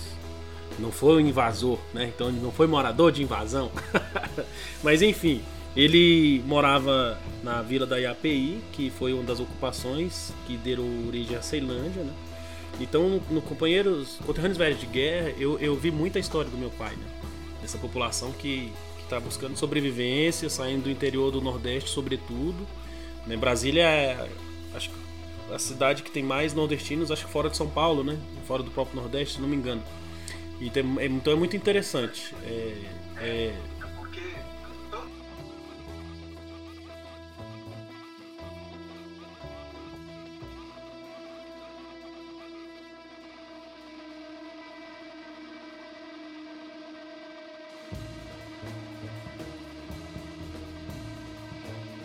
E a nossa geração é, é, a segunda geração disso, então tá tudo muito próximo, né? E aí quando, assim, eu, eu, sou, um, eu sou um sujeito, não sei se talvez pe, pelo fato de, eu tá, ter um engajamento pessoal e político por trás disso, é, eu disputo palmo a palmo essa identidade do que é ser brasiliense, né?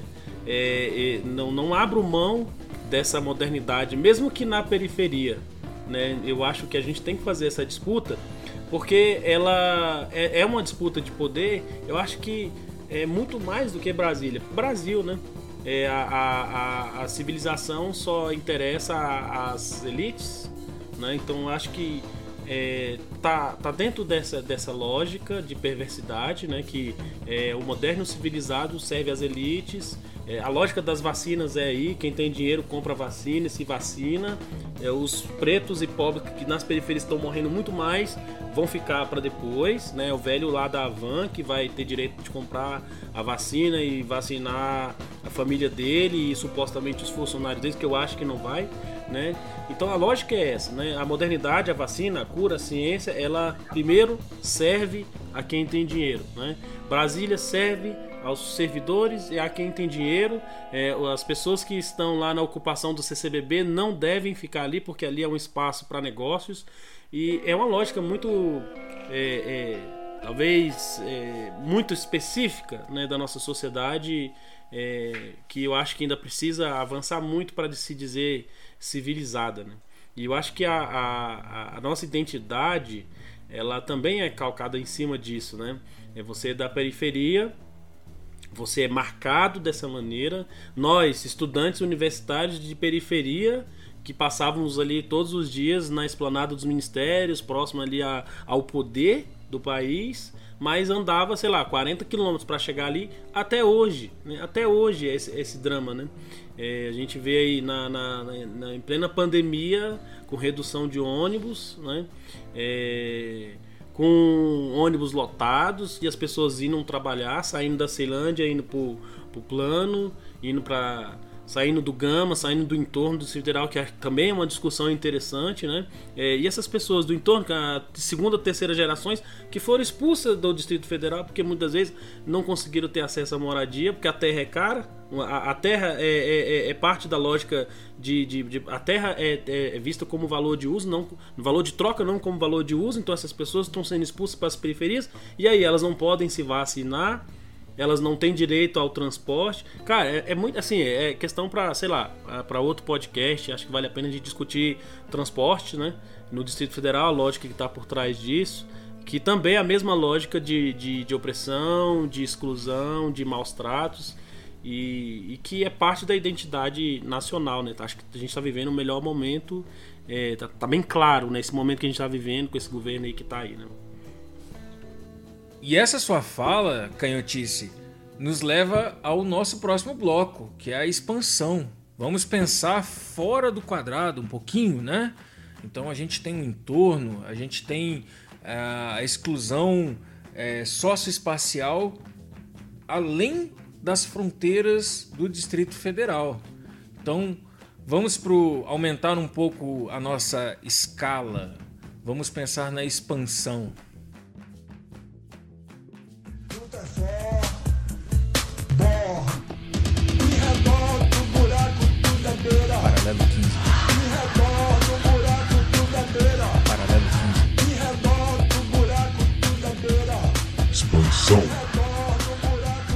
Então, pessoal, vamos continuando aqui com o nosso Paralelo 15 podcast. É, vamos para o nosso quarto bloco, que é a expansão do Distrito Federal. Nosso tema. E esse é muito fácil da gente falar, porque nós estamos falando de uh, expansão urbana, a gente está falando de uh, território, então estamos falando realmente em torno do Distrito Federal o que é o entorno do uma lógica do planejamento do Distrito Federal, né? O federal obrigava os seus moradores e expulsava o que eles não queriam por perto para 30 quilômetros distante. Também o Distrito Federal, planejado, acabou expulsando, criando o entorno. E quando nós estamos falando de entorno do Distrito Federal, a gente está falando de Águas Lindas de Goiás, Valparaíso, Novo Gama, Pedregal, Planaltina de Goiás e muitas outras cidades que estão no Goiás dependem do, do Distrito Federal, tanto economicamente quanto para serviços públicos mesmo, né? Se vocês não sabem, e aí vem uma trivia, trivia, ah, o Distrito Federal talvez seja o único estado em que houve um campeão de futebol estadual cuja cidade não é no estado. Sim, o glorioso Lusiânia de Goiás foi campeão do Distrito Federal em 2019. Campeão ele... metropolitano. Então isso mostra o tanto que o Distrito Federal e seu entorno estão, é, vamos dizer assim, em metástase, né? Unidos.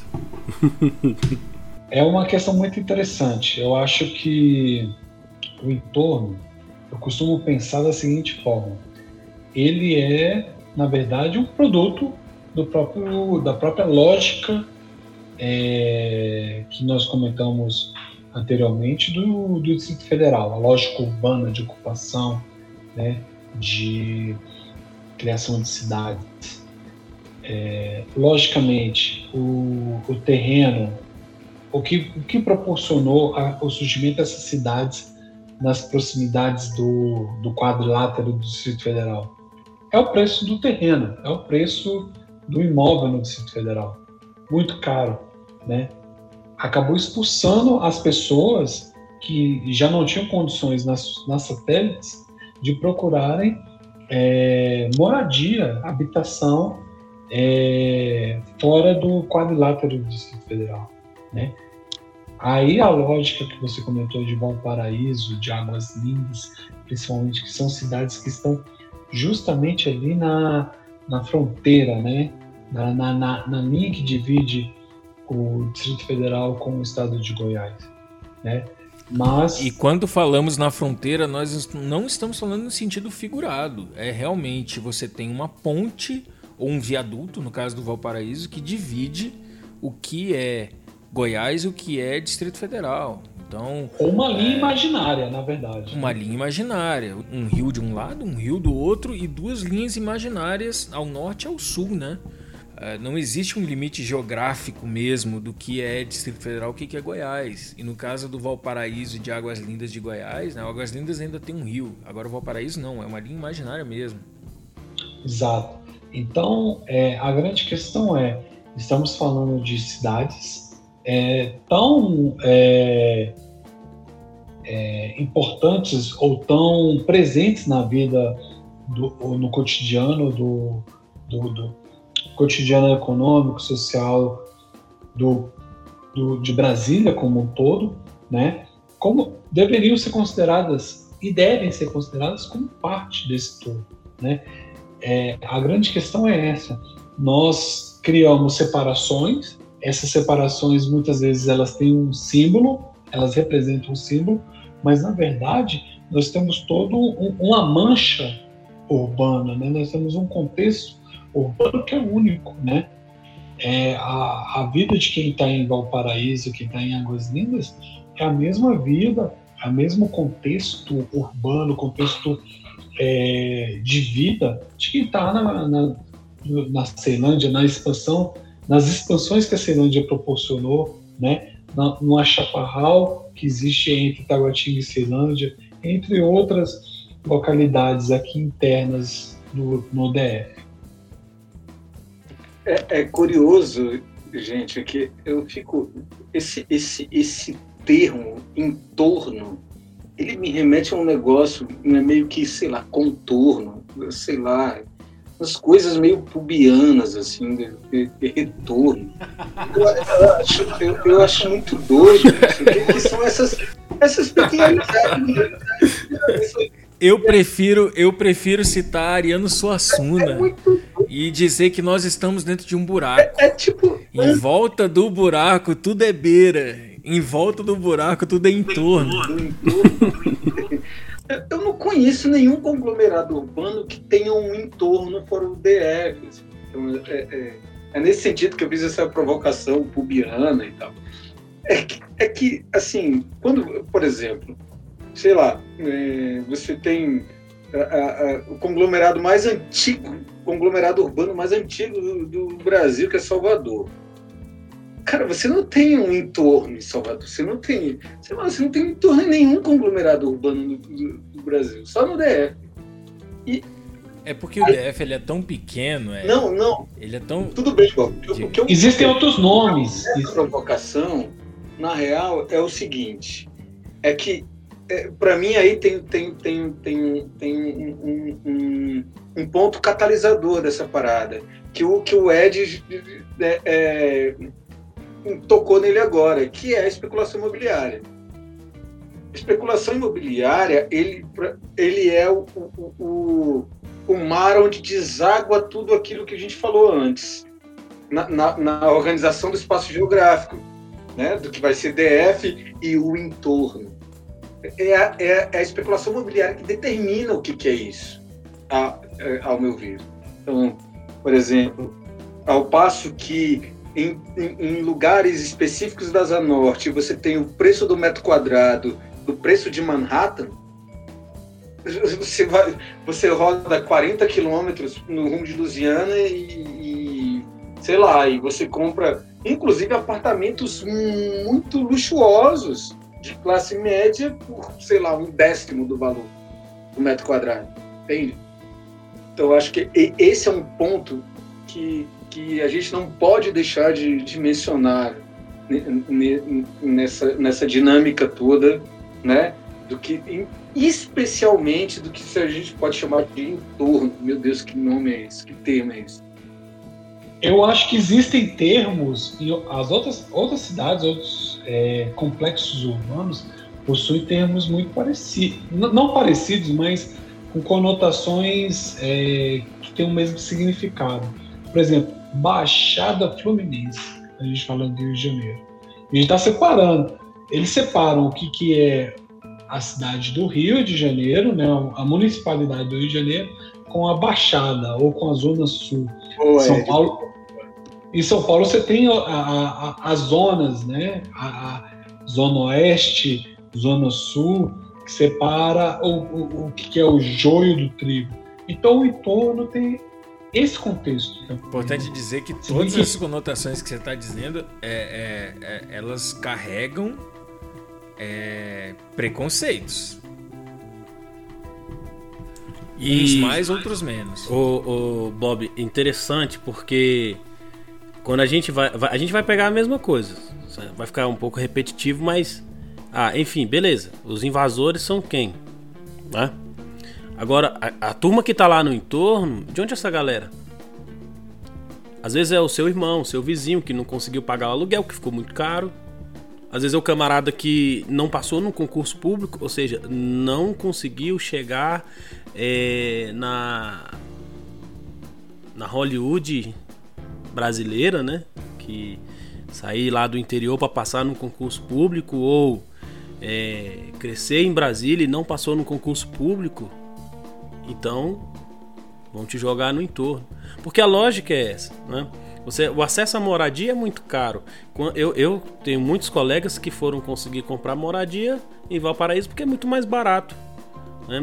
E, e vai enfrentar a questão do trânsito, a falta de hospitais, a falta de escola. Porque não se quer os indesejados, como dizer, os não desejados, né? Para desfrutar da civilização. A gente encontrou é, esse problema agora com a questão das vacinas. As pessoas moram aqui, elas vivem aqui no Distrito Federal, elas, elas estão aqui e então não vão ser vacinadas porque elas têm um CEP diferente, que tem uma característica muito mais a ver com a lógica da, da, do funcionamento da cidade de Brasília do que de qualquer cidade goiana ou mineira grande mais próxima, né? A gente é, é assim, o, o Brasília é, é, muito curiosa, porque ela, ela tem um, um, um, entorno, né? Você tem um centro com a, com a gravidade muito pesada, é, que é o peso da capital do país, e você tem as cidades girando ao redor é, dessa, é, desse centro, né? Desse sol que supostamente está iluminando, né? Mas na verdade não leva as benesses para essas cidades.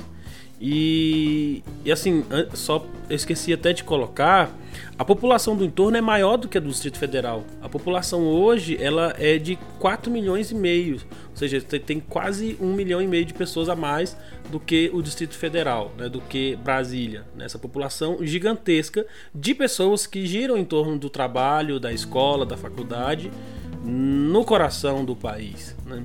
Então é muito curioso isso, assim, como, como, lidar com essa situação. Né? É, será se a gente vai reproduzir novamente a dualidade de nós e eles, né? de invasores e civilizados? Então, assim, ma mais um tema para um episódio aí, né? É, e o entorno, como fica, né? Eu acho que aí, é, Canhotice, um dos pontos, é, principalmente para quem ou é de fora ou não está muito ligado na história política recente do próprio Distrito Federal, a gente tem que lembrar que um dos caciques da especulação imobiliária no DF foi vice-governador do DF. Né? Então, assim, eu me refiro, obviamente, ao Paulo Otávio. Assim, é, é, essa lógica, ela não é, ela não é nenhum segredo. Ela, você não precisa ser nenhum sei lá, nenhum é, sociólogo, sei lá, um pesquisador para vê-la. Ela, ela, ela é muito escancarada no DF. A lógica da especulação imobiliária enquanto vetor de é, ocupação do espaço geográfico no DF e no entorno. Então, assim, é, é, indesculpavelmente, é, é, não tem como a gente não, não, não perceber isso a gente ou quem está minimamente atento a esses fatores, né? Por exemplo, é, eu, não, eu, não, me lembro, sim, é, é, provavelmente deve ter, mas eu não me lembro de ter algo tão escancarado em, em outros conglomerados urbanos como, como um bairro, uma cidade satélite, né? Seja é criado para isso é, pelo que eu me lembro, é, a, a, as, as, previsões, ou seja, o que havia dentro do, do, do plano diretor que previa a, a, construção de águas claras, para quem não conhece, Águas Claras é, é, uma é a cidade satélite mais recente ou o bairro mais recente do DF. Ele foi criado única e exclusivamente para isso única e exclusivamente para isso. Ele é um bairro de classe média baixa alta, um bairro de classe média. É circunvizinha de, do subúrbio que a gente do subúrbio que eu posso que eu gosto de chamar na verdade que é Taguatinga entre Taguatinga o, o Elio, só só só te atrapalhando aqui é, Águas Claras ficou conhecida aí no Brasil inteiro por causa dos panelaços, né? Os panelaços golpistas lá de 16, né? faz, faz, todo sentido, né, Cantis? Do tipo, é um bairro de classe média, então faz todo sentido, principalmente do DR, então faz todo sentido. Ah, e, e aí, retomando a ideia anterior, do tipo, eu não para rapidinho, desculpa Hélio te, te, interromper, cara, mas é que a, a, Águas Claras ela foi planejada, né, dentro do PDOT de 1992. Né? Então, em 92 o pessoal falou assim: vamos criar uma nova cidade satélite que ela vai se chamar Águas Claras e a ideia de Águas Claras desde o início era botar um metrô no meio, que é isso que tem e a ideia dela sempre foi ser uma cidade de classe média, classe média alta. E é o que nós temos hoje. Era exatamente isso que eu ia encaminhar, Bob. É, mas com o, o seguinte adendo. Além disso, ela foi dentro do, da, do próprio é, PDOT dela, ela foi modificada porque ela foi potencializada para essa, para essa função de especulação imobiliária. Do tipo, um dos itens mais importantes que eu vejo é no PDOT original, a cidade tinha uma previsão de prédios máximos de é, 10 andares, um negócio, 11 andares, um negócio assim. Hoje ela tem prédios de 30, 25, logo depois. Eu, eu vi um, um, um, um, artigo há muitos anos atrás, eu, eu, peço perdão, porque eu não vou lembrar de quem era, então não vou poder trazer a, a, a referência, mas que era uma, uma, era uma engenheira, eu me lembro, era uma engenheira falando sobre o absurdo que era isso, de se projetar uma cidade e depois da cidade instalada se mudar né, essas, essas concepções de não de engenharia básica da própria cidade. Por exemplo, como que você muda é, a, a, previsão, a previsão máxima de andares de prédios residenciais de 10 para 20, você dobra e, e como que fica, por exemplo, a, a, situação de rede de esgoto dessa cidade? Ela não vai aguentar, do tipo, eu me lembro que, que a sentença da, da, da, da engenheira era tipo: em, em, em 10 anos essa cidade tá nadando em merda, né? Era uma coisa desse tipo, assim. Então, só para a gente entender a lógica tão nefasta que é, inclusive a lógica até mais sofisticada, como é da própria especulação imobiliária. É, e aí, só para situar minha fala, como resultado da lógica lá de trás que já foi colocado anteriormente. É, enquanto estão criando uma cidade para classe média, classe média alta, os invasores estão sendo arrastados para fora do Distrito Federal, né? Empurrados, né, para fora do Distrito Federal, porque simplesmente eles não conseguem ter condições alguma de é, criar os laços que eles querem ter com a cidade aqui, né? Então simplesmente especula-se, faz, faz uma especulação imobiliária e, e as pessoas elas não conseguem pagar por aquilo, elas precisam correr para fora do Distrito Federal a coisa de 50, 60 quilômetros daqui para poder, é, enfim, ter uma moradia. E o interessante da gente estar tá falando, fechou, só a última Você fechou meu raciocínio. Por que, que, o, por que, que a especulação imobiliária é, é, é, o, é o rio que deságua no mar da, da, da, que a gente falou antes, né? Da, expulsão, né? Da, marginalização, ou seja, você vai expulsando e colocando à margem, né? Da, ocupação do espaço geográfico dessas comunidades, dessas pessoas, dessa população, etc. Que é isso, né? É indesculpavelmente a lógica do capital. Sempre, desde lá, desde lá do, do Brasil colônia, como o Ed trouxe lá no início, lá no, no primeiro bloco. Então, desde é a mesma lógica, não muda. Ela muda os cenários, ela muda, enfim, mas é a mesma lógica. como disse Marx, né? O, a, o capitalismo ele nasceu no momento em que alguém se declarou declarou posse de determinado espaço, né? Então, no momento que ele pegou e falou esta terra é minha, pronto, nasceu o capitalismo, né? Porque aí ele começou a ter a colher aquilo dali para ele, não para os outros. É, mas vamos lá. É, o que eu ia dizer é o seguinte: a nossa terra aqui, nosso Distrito Federal, essa terra que a gente está praguejando já tem algumas horas já. Aqui, é, é uma terra que é fértil pra caramba, né? Mas para quem? Fértil para quem? Aqui já, já foi citado aqui um, um ex-vice-governador, né? que é, lucrou muito com essa cidade, mas muito, muito, muito mesmo. Ainda continua lucrando. É, espero que atrás das grades, mas eu duvido muito, né? Porque, enfim, ele é, ele é branco, ele é rico, então estar atrás das grades. Lembrando, é gente, ele foi até preso, né? Mas ficou vezes. É, cara, não, não vai. Ah, e, e, eu queria lembrar para vocês, assim, e voltando para o quadrado, né? Que era para a gente estar tá falando da expansão, mas estamos falando de volta no quadrado. Nós temos, além de um vice-governador que ficou rico ganhando, especulando com, com o território brasileiro, a gente tem um senador também, né? Um senador por acaso, Jim Argelo, aquele que ganhou, ganhou o Senado por conta de uma, de um, de uma de um boi, né? Sim, ele era o vice do, do Roriz e é, dentro do Senado e aí o, o Roriz, ex-governador de Brasília, foi caçado e ele herdou a, o cargo de senador do Distrito Federal. E ele ostentava para todos que ele era um homem de um bilhão de reais. Um bilhão de reais. E, tu, e tudo que ele fez foi o quê? Olhar para o plano de ordenamento territorial do Distrito Federal e dizer: aqui eu vou ganhar dinheiro.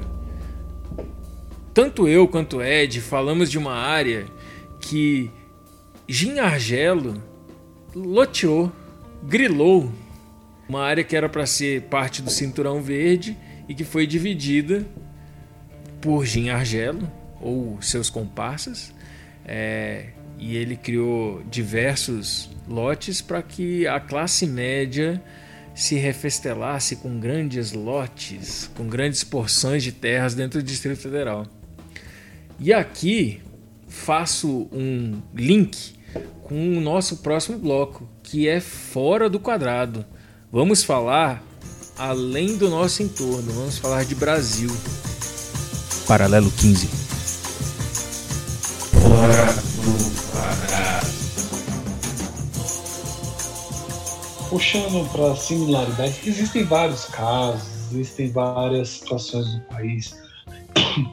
É, comentários sobre, por exemplo, a questão do Rio de Janeiro. Eu estava lembrando aqui de um livro do Lira Neto, né? A história do samba. Muito interessante, falando do, das origens do samba na Bahia ainda, né? Não no Rio, mas levado para o Rio de Janeiro no final do século XIX. Formação da depois posteriormente das favelas, é, e a questão da segregação, né? A revolta da vacina. É, ao, ao, longo das discussões da que nós já tivemos, eu lembrei desse livro e, e recomendo. Isso deveria estar sendo discutido mais para frente, mas já, já coloco essa obra como uma obra de de grande valor que sugiro a todos. Né? A história do samba, Mira Neto. Paralelo 15. Você tem as instituições aí seríssimas dos cartórios, né? Então, camarada, amigo, fulano, levou um documento ali meio queimado, ali com a vela assim, envelhecido, né? Sabe que acho que a gente vive hoje o problema da, da grilagem, né? Acho que até. Acho que Bob levantou isso aí, a PL da grilagem. É, você tem as áreas de conflito. Pará, por exemplo, com assassinato de populações locais, ribeirinhos, poceiros. É, e você tem toda essa estrutura de, de, de cartórios que falsificam, que carimbam, é, que dão é, essa ancoragem para essa turma da bala, né? Essa turma da bala, essa turma do boi, essa turma aí da do boi, da bala, da madeira, que tá tudo muito ligada, né? É, e eles têm esse poder de, de fazer essa manipulação e infelizmente é, tem muita força, né? O país o país está amarrado, né? Então, então, Letícia, eu estava pensando aqui sobre é, como no bloco anterior é, a gente falou bem ampassando sobre a questão da propriedade privada, né? O Bob mencionou como que a propriedade privada é uma estrutura básica da, da lógica da, da especulação do capital, obviamente. Perdão, da, da especulação imobiliária que dá conta de toda essa organização que a gente está falando e agora a gente falando pra, para fora do quadrado. É curioso a gente lembrar que, por exemplo, um dos principais teóricos da ideia do, do, direito natural, olha isso, o direito natural da propriedade privada, que é o John Locke. Tipo, eu acho que não existe nada mais liberal do que isso, né? Eu acho que não existia liberalismo sem essa ideia da propriedade privada enquanto um direito natural, um direito na caralho, velho. É, é um negócio. Enfim, a gente tem que lembrar, se eu não estou enganado, isso é do século, início do século XVII. É basicamente início do século XVIII que você tem, por exemplo, a organização dos, das principais províncias né, brasileiras, dos estados brasileiros. É exatamente tipo logo ali, em meados do século, sei lá, XVII, início do século XVII. Esse, emaranhado do que, tem, do que vem acontecendo no mundo, do Brasil colônia que vai chegar no Brasil moderno, República Velha e o caralho, é dessa lógica. Essa lógica vem de lá, não tem, não tem como. Não tem como. E, o, o, o, o Hélio, é, é interessante, por exemplo, quando você coloca que é século XVII, a gente tem em 1850, se não me engano, a lei de terras, né? E, e ela, ela faz esse corte de quem deveria ter, quem poderia ter acesso à terra. As terras devolutas passaram a ser do Estado, fechando, vamos dizer assim, os espaços para aquelas pessoas que anos depois conseguiriam a liberdade ou pelo menos o fim da escravidão, né? É, informal no Brasil. E, e essa lógica perversa de acesso à terra, ela é reproduzida em todos os espaços do, do país, porque essa é a visão de que a elite tem. Ela quer o país para ela, ela quer a vacina para ela, ela quer Brasília para ela. E ela não quer, inteiro, não, né? não quer compartilhar, né? Hoje acho que tá é, existe, existe um dado: 40% do território nacional está na mão de 4% da população brasileira. Isso é, é, é, tipo, isso é só mais um retrato do que é o, o Brasil e sua desigualdade em todos os tempos. O que é interessante para o nosso debate é o quanto isso é reflexo, o quanto a ocupação territorial é reflexo dessa mesma desigualdade. Né? É, e, o, e, o, que a gente tem, assim, o, pegando o gancho e o Canhotice falou e que o Hélio disse, quando vocês falam que desde o século XVII a gente tem esses problemas, né? E aí você citou a lei de terras. É, isso acontece essa semana mesmo. A gente tem é, projetos de lei dentro do, do, do Congresso que estão para ser votados, que estão falando sobre a grilagem de terra, basicamente. Eles querem dar áreas da União para pessoas que desmataram, que destruíram e que fizeram grandes latifúndios na Amazônia a mesma lógica de Brasília, né? Ela é aplicada ao Brasil. Então, se aqui em Brasília nós é, deu para a gente perceber governadores, vice-governadores, senadores é, ganhando muito dinheiro com ordenamento territorial, né? É, uma coisa que a gente não falou né, dentro do, do, do, dos ordenamentos territoriais foram os pequenos ganhos, os pequenos enriquecimentos com mudança de destinação de lote. Né? É, aqui no Distrito Federal, todas as é, toda e qualquer construção ela segue um ordenamento. Então você tem áreas, por exemplo, que são áreas de comércio e áreas que são de habitação. Então você não pode construir um comércio numa área de habitação. Mas você pode fazer uma especulação imobiliária e comprar aquela área de habitação bem barata e depois você alterar o planejamento territorial e transformar aquela área de habitação em uma área de comércio. E aí, da noite para o dia, literalmente, com uma canetada, você transforma uma área que valia, sei lá, 50 mil reais, você transforma aquilo em 200 mil reais. Muitos políticos, muitos deputados distritais enriqueceram exatamente com essa prática, em pegar, enfim, lotes que eram destinados para a igreja e transformar em áreas comerciais é, ou áreas de postos de gasolina. Gente, posto de gasolina no Distrito Federal é uma área que é raríssima, uma coisa assim, é um ouro, porque todo mundo no Distrito Federal precisa de posto de gasolina. Mas não é em qualquer lugar que você pode construir um posto de gasolina. Então, quando você consegue destinar uma área para um posto de gasolina, é tipo é, petróleo, né? Literalmente você encontrou petróleo. O, o, o, Bob, o Bob, fora, fora o processo de gentrificação, né?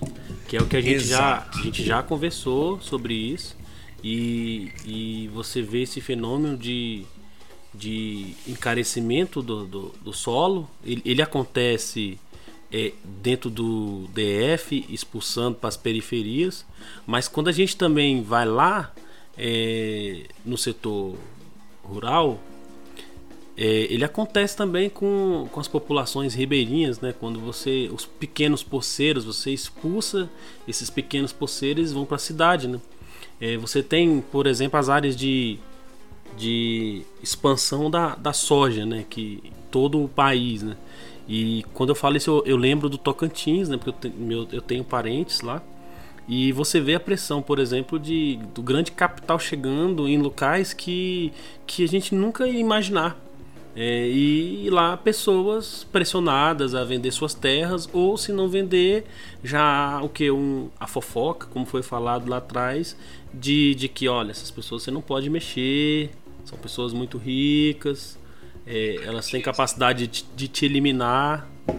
Corroborando o que você está falando ontem dia 16 do 4 foi aprovado no Senado Federal um projeto que liberou para que é, grandes proprietários, ou seja, latifundiários, que invadiram assentamentos rurais ou que compraram áreas em assentamentos rurais, a terra fosse titulada a eles, né? Então o que acontece? Você, o INCRA, o Instituto de Terras do, né, de Reforma Agrária do Brasil, separou um determinado espaço de terra para que aquilo ali fosse feito um assentamento rural. É, apareceu o capital, apareceu o dinheiro, tomou conta daquilo ali, foi comprando um lote para um outro lote, para outro lote, para outro lote.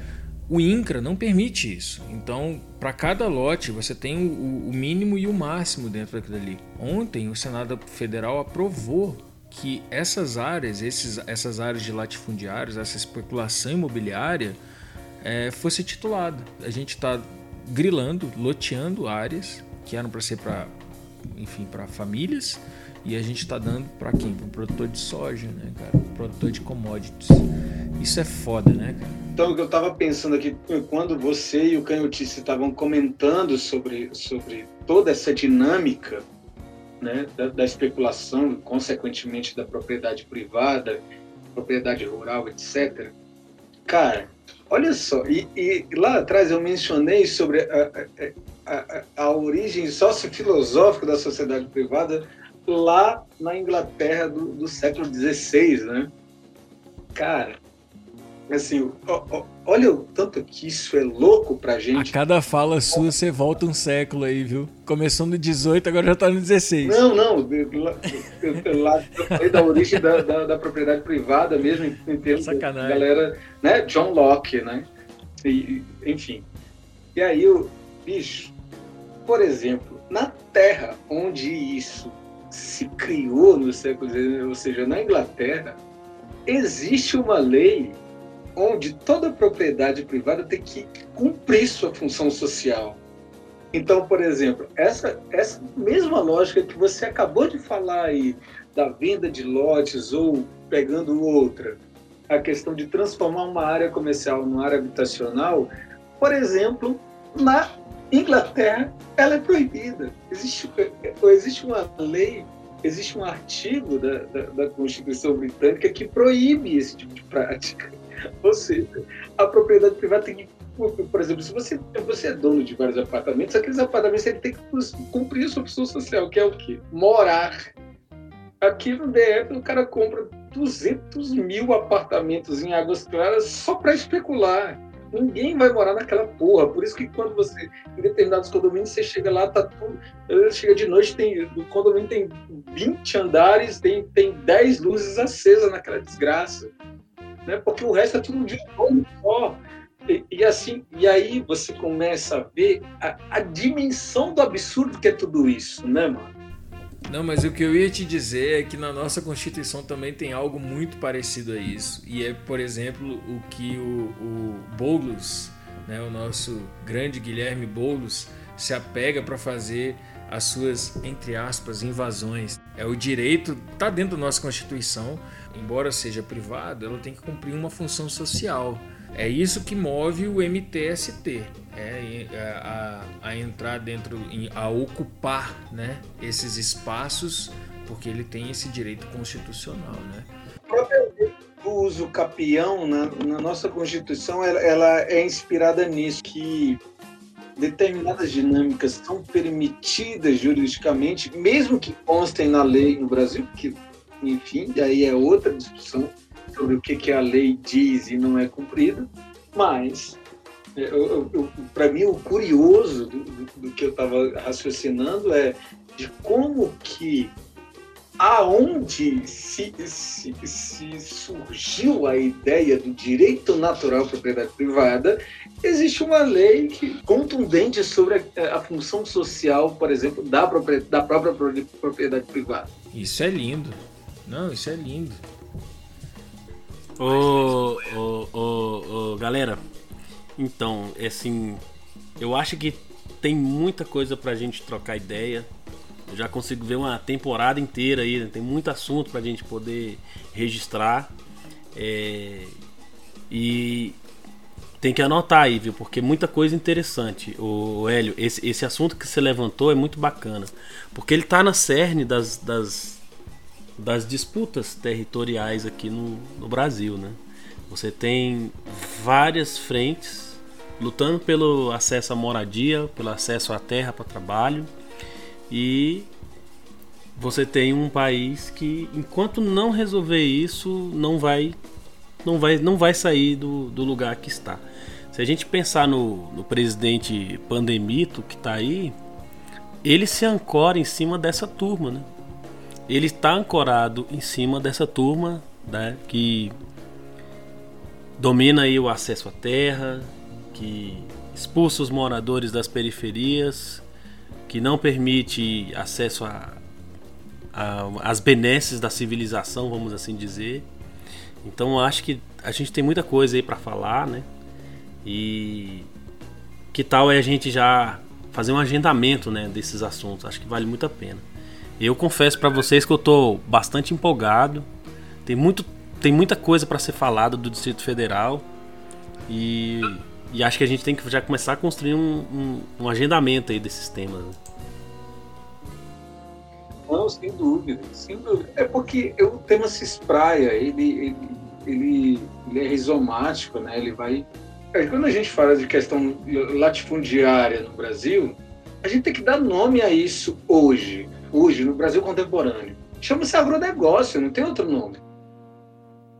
Exato. Latifundiário é um termo que, que dá conta da República Velha. Latifundiário no Brasil, o nome é agronegócio, não tem outro nome, não tem outro termo, cara. Não tem outro termo. Esse governo não existiria sem o agronegócio, por exemplo.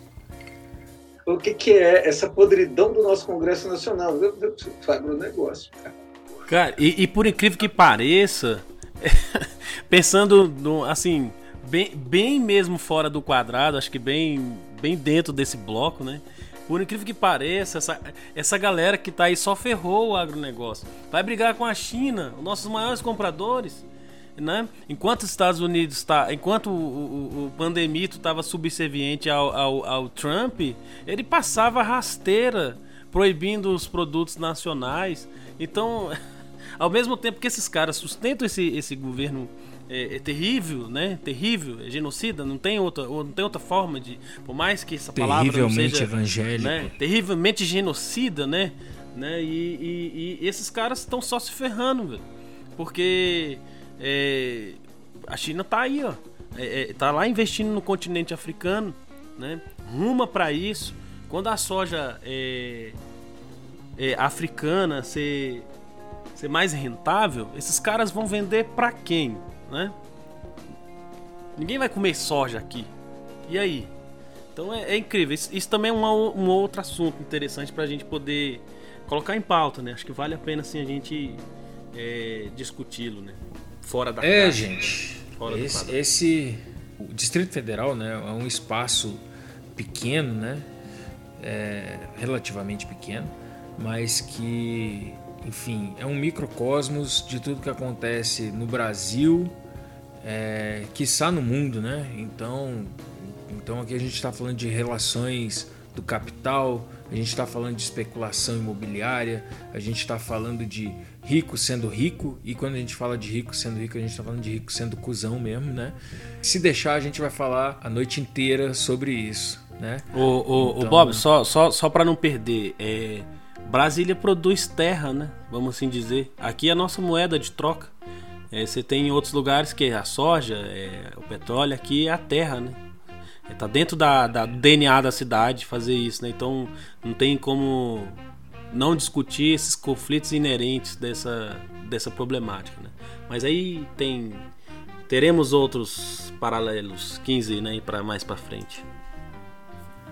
Bom, a gente está chegando no fim do nosso do nosso primeiro episódio e antes da gente terminar esse episódio, a gente vai entrar no último bloco, que é o bloco Feira do Rolo, que é uma troca, uma troca de ideias e de como pesquisar sobre o tema, né, do tema que a gente está falando agora.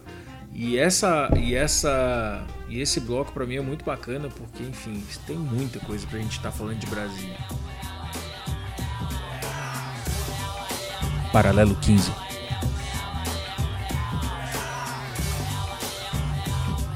Feira do Rolo.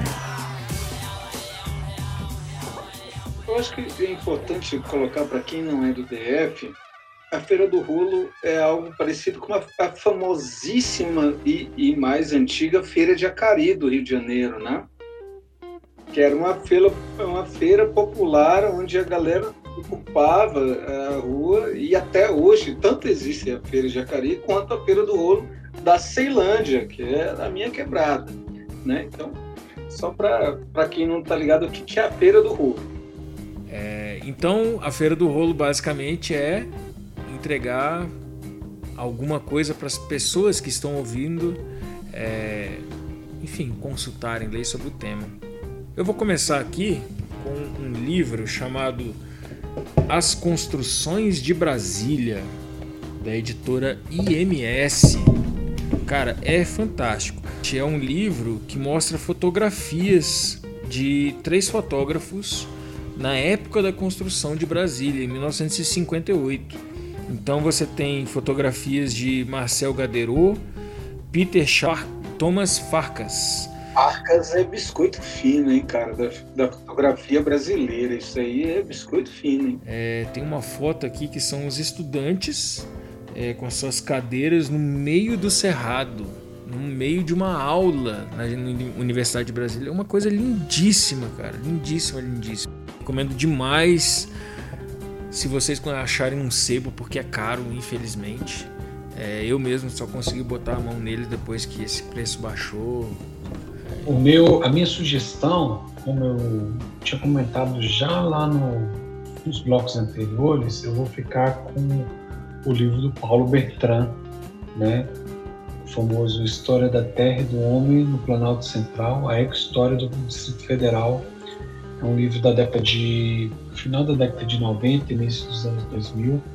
Paulo Bertrand, infelizmente, já faleceu, né?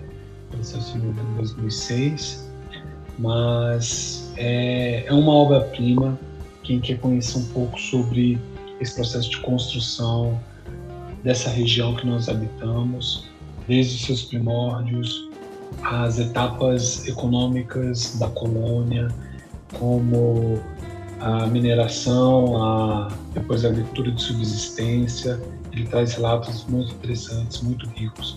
Vale a pena a leitura, tá?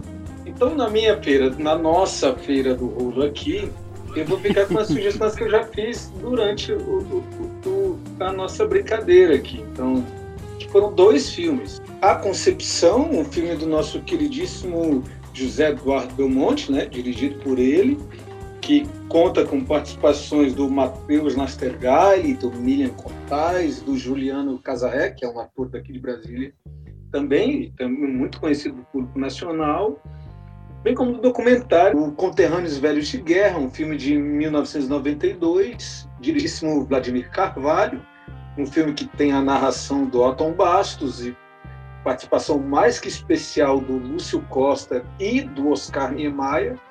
Oscar Niemeyer que, que inclusive na participação dele dá uma letra maravilhosa sobre o que, que é a ditadura e etc. Fica aí para quem quem quiser saber do que eu estou falando vai ter que ver o documentário. É... Você quer dizer que não é um movimento? Como assim?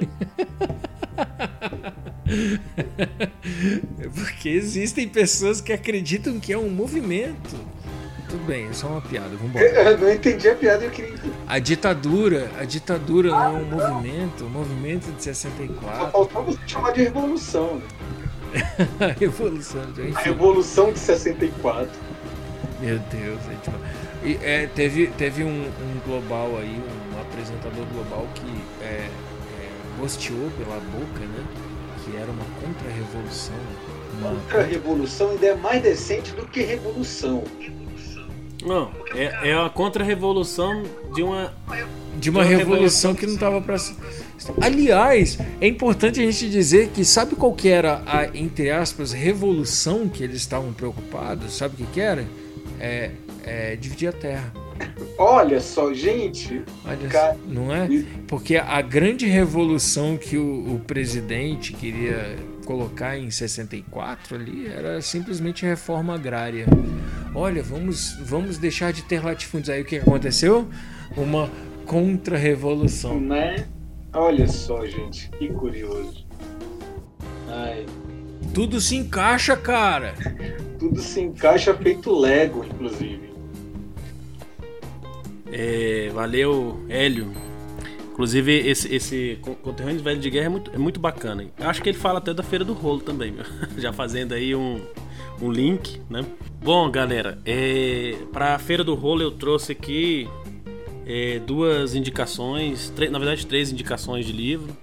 Para quem quer se aprofundar no assunto sobre a construção do território e sociedade né, do Distrito Federal, é, eu indico a coleção Brasília, organizada pelo professor Aldo Paviani, né? é, professor emérito aí da Universidade de Brasília, se não me engano, do título, mas eu acho que sim. Né? E ó, excelente pessoa, simpático demais. E ele organizou essa, essa coleção muito importante chamada Coleção Brasília, que é uma série de livros. O livro Brasília Mora de Exclusão é de 1996. O primeiro livro da coleção Brasília é o livro organizado pelo professor Aldo e se chama Brasília, Ideologia e Realidade, Espaço Urbano em Questão, de 1985. É, a parte, eu trouxe dois livros que eu li agora em março e gostei bastante, fiquei bem empolgado. Não são diretamente de Brasília, mas eu acho que vale a pena indicar. É, Duna, deve sair aí o, o filme, né, a refilmagem, é, em outubro. Gostei demais. Para quem gosta de literatura, de fantasia, de guerra espacial, de disputas, acho que um pouco da que, que a gente falou aqui, né? Disputa por território, de opressão, de revolta. Acho que Duna é, conta um pouco disso com um toque de tecnologia, né? De ficção. É, eu gostei bastante de ler. E o segundo livro é Os Filhos de Sangue e Osso, da Tommy Adeyemi, que é uma americana que veio na Bahia e se inspirou no livro e ele é muito interessante, fantasia também. E eu gostei de ler. É um universo bem diferente de literatura que eu nunca tinha lido, de literatura de fantasiosa é, de, é, que eu não tinha lido e gostei bastante de ler. Então são as indicações que eu fiz. Beleza? Então tô aí na Feira do Rolo, já fiz minha sacola, né? É, conhecia conterrâneos velhos de guerra, que é muito bacana, né? É, gostei da, da, das indicações aí do Edivan e do Bob. E é isso, galera. É, pois é, pessoal. É, vocês não têm ideia o tanto que todos nós estávamos com saudade de sentar na mesa de um bar, beber e conversar sobre qualquer assunto. É, enquanto vocês estão escutando aqui, a gente estava degustando algumas cervejas. E se você percebeu que a, o nosso diálogo foi se deteriorando durante a gravação desse podcast, que bom, que bom, porque era realmente essa ideia que a gente queria dar para vocês, assim. É, então, nós precisamos nos despedir. Espero que esse não seja o último podcast a ser gravado é, principalmente porque a, a gente pretende que essa interação se torne cada vez mais frequente. Afinal, nós temos saudades. É, agradecendo a você que chegou até o final. Muito obrigado. Mãe, um abraço. E é, é isso. Alguém quer fazer uma consideração final aí, pessoal? Eu, tô, eu tô tranquilo, assim. Eu. seguinte: viva Sapata! Viva Antônio Conselheiro! E não tem como falar, né? Lula 2022.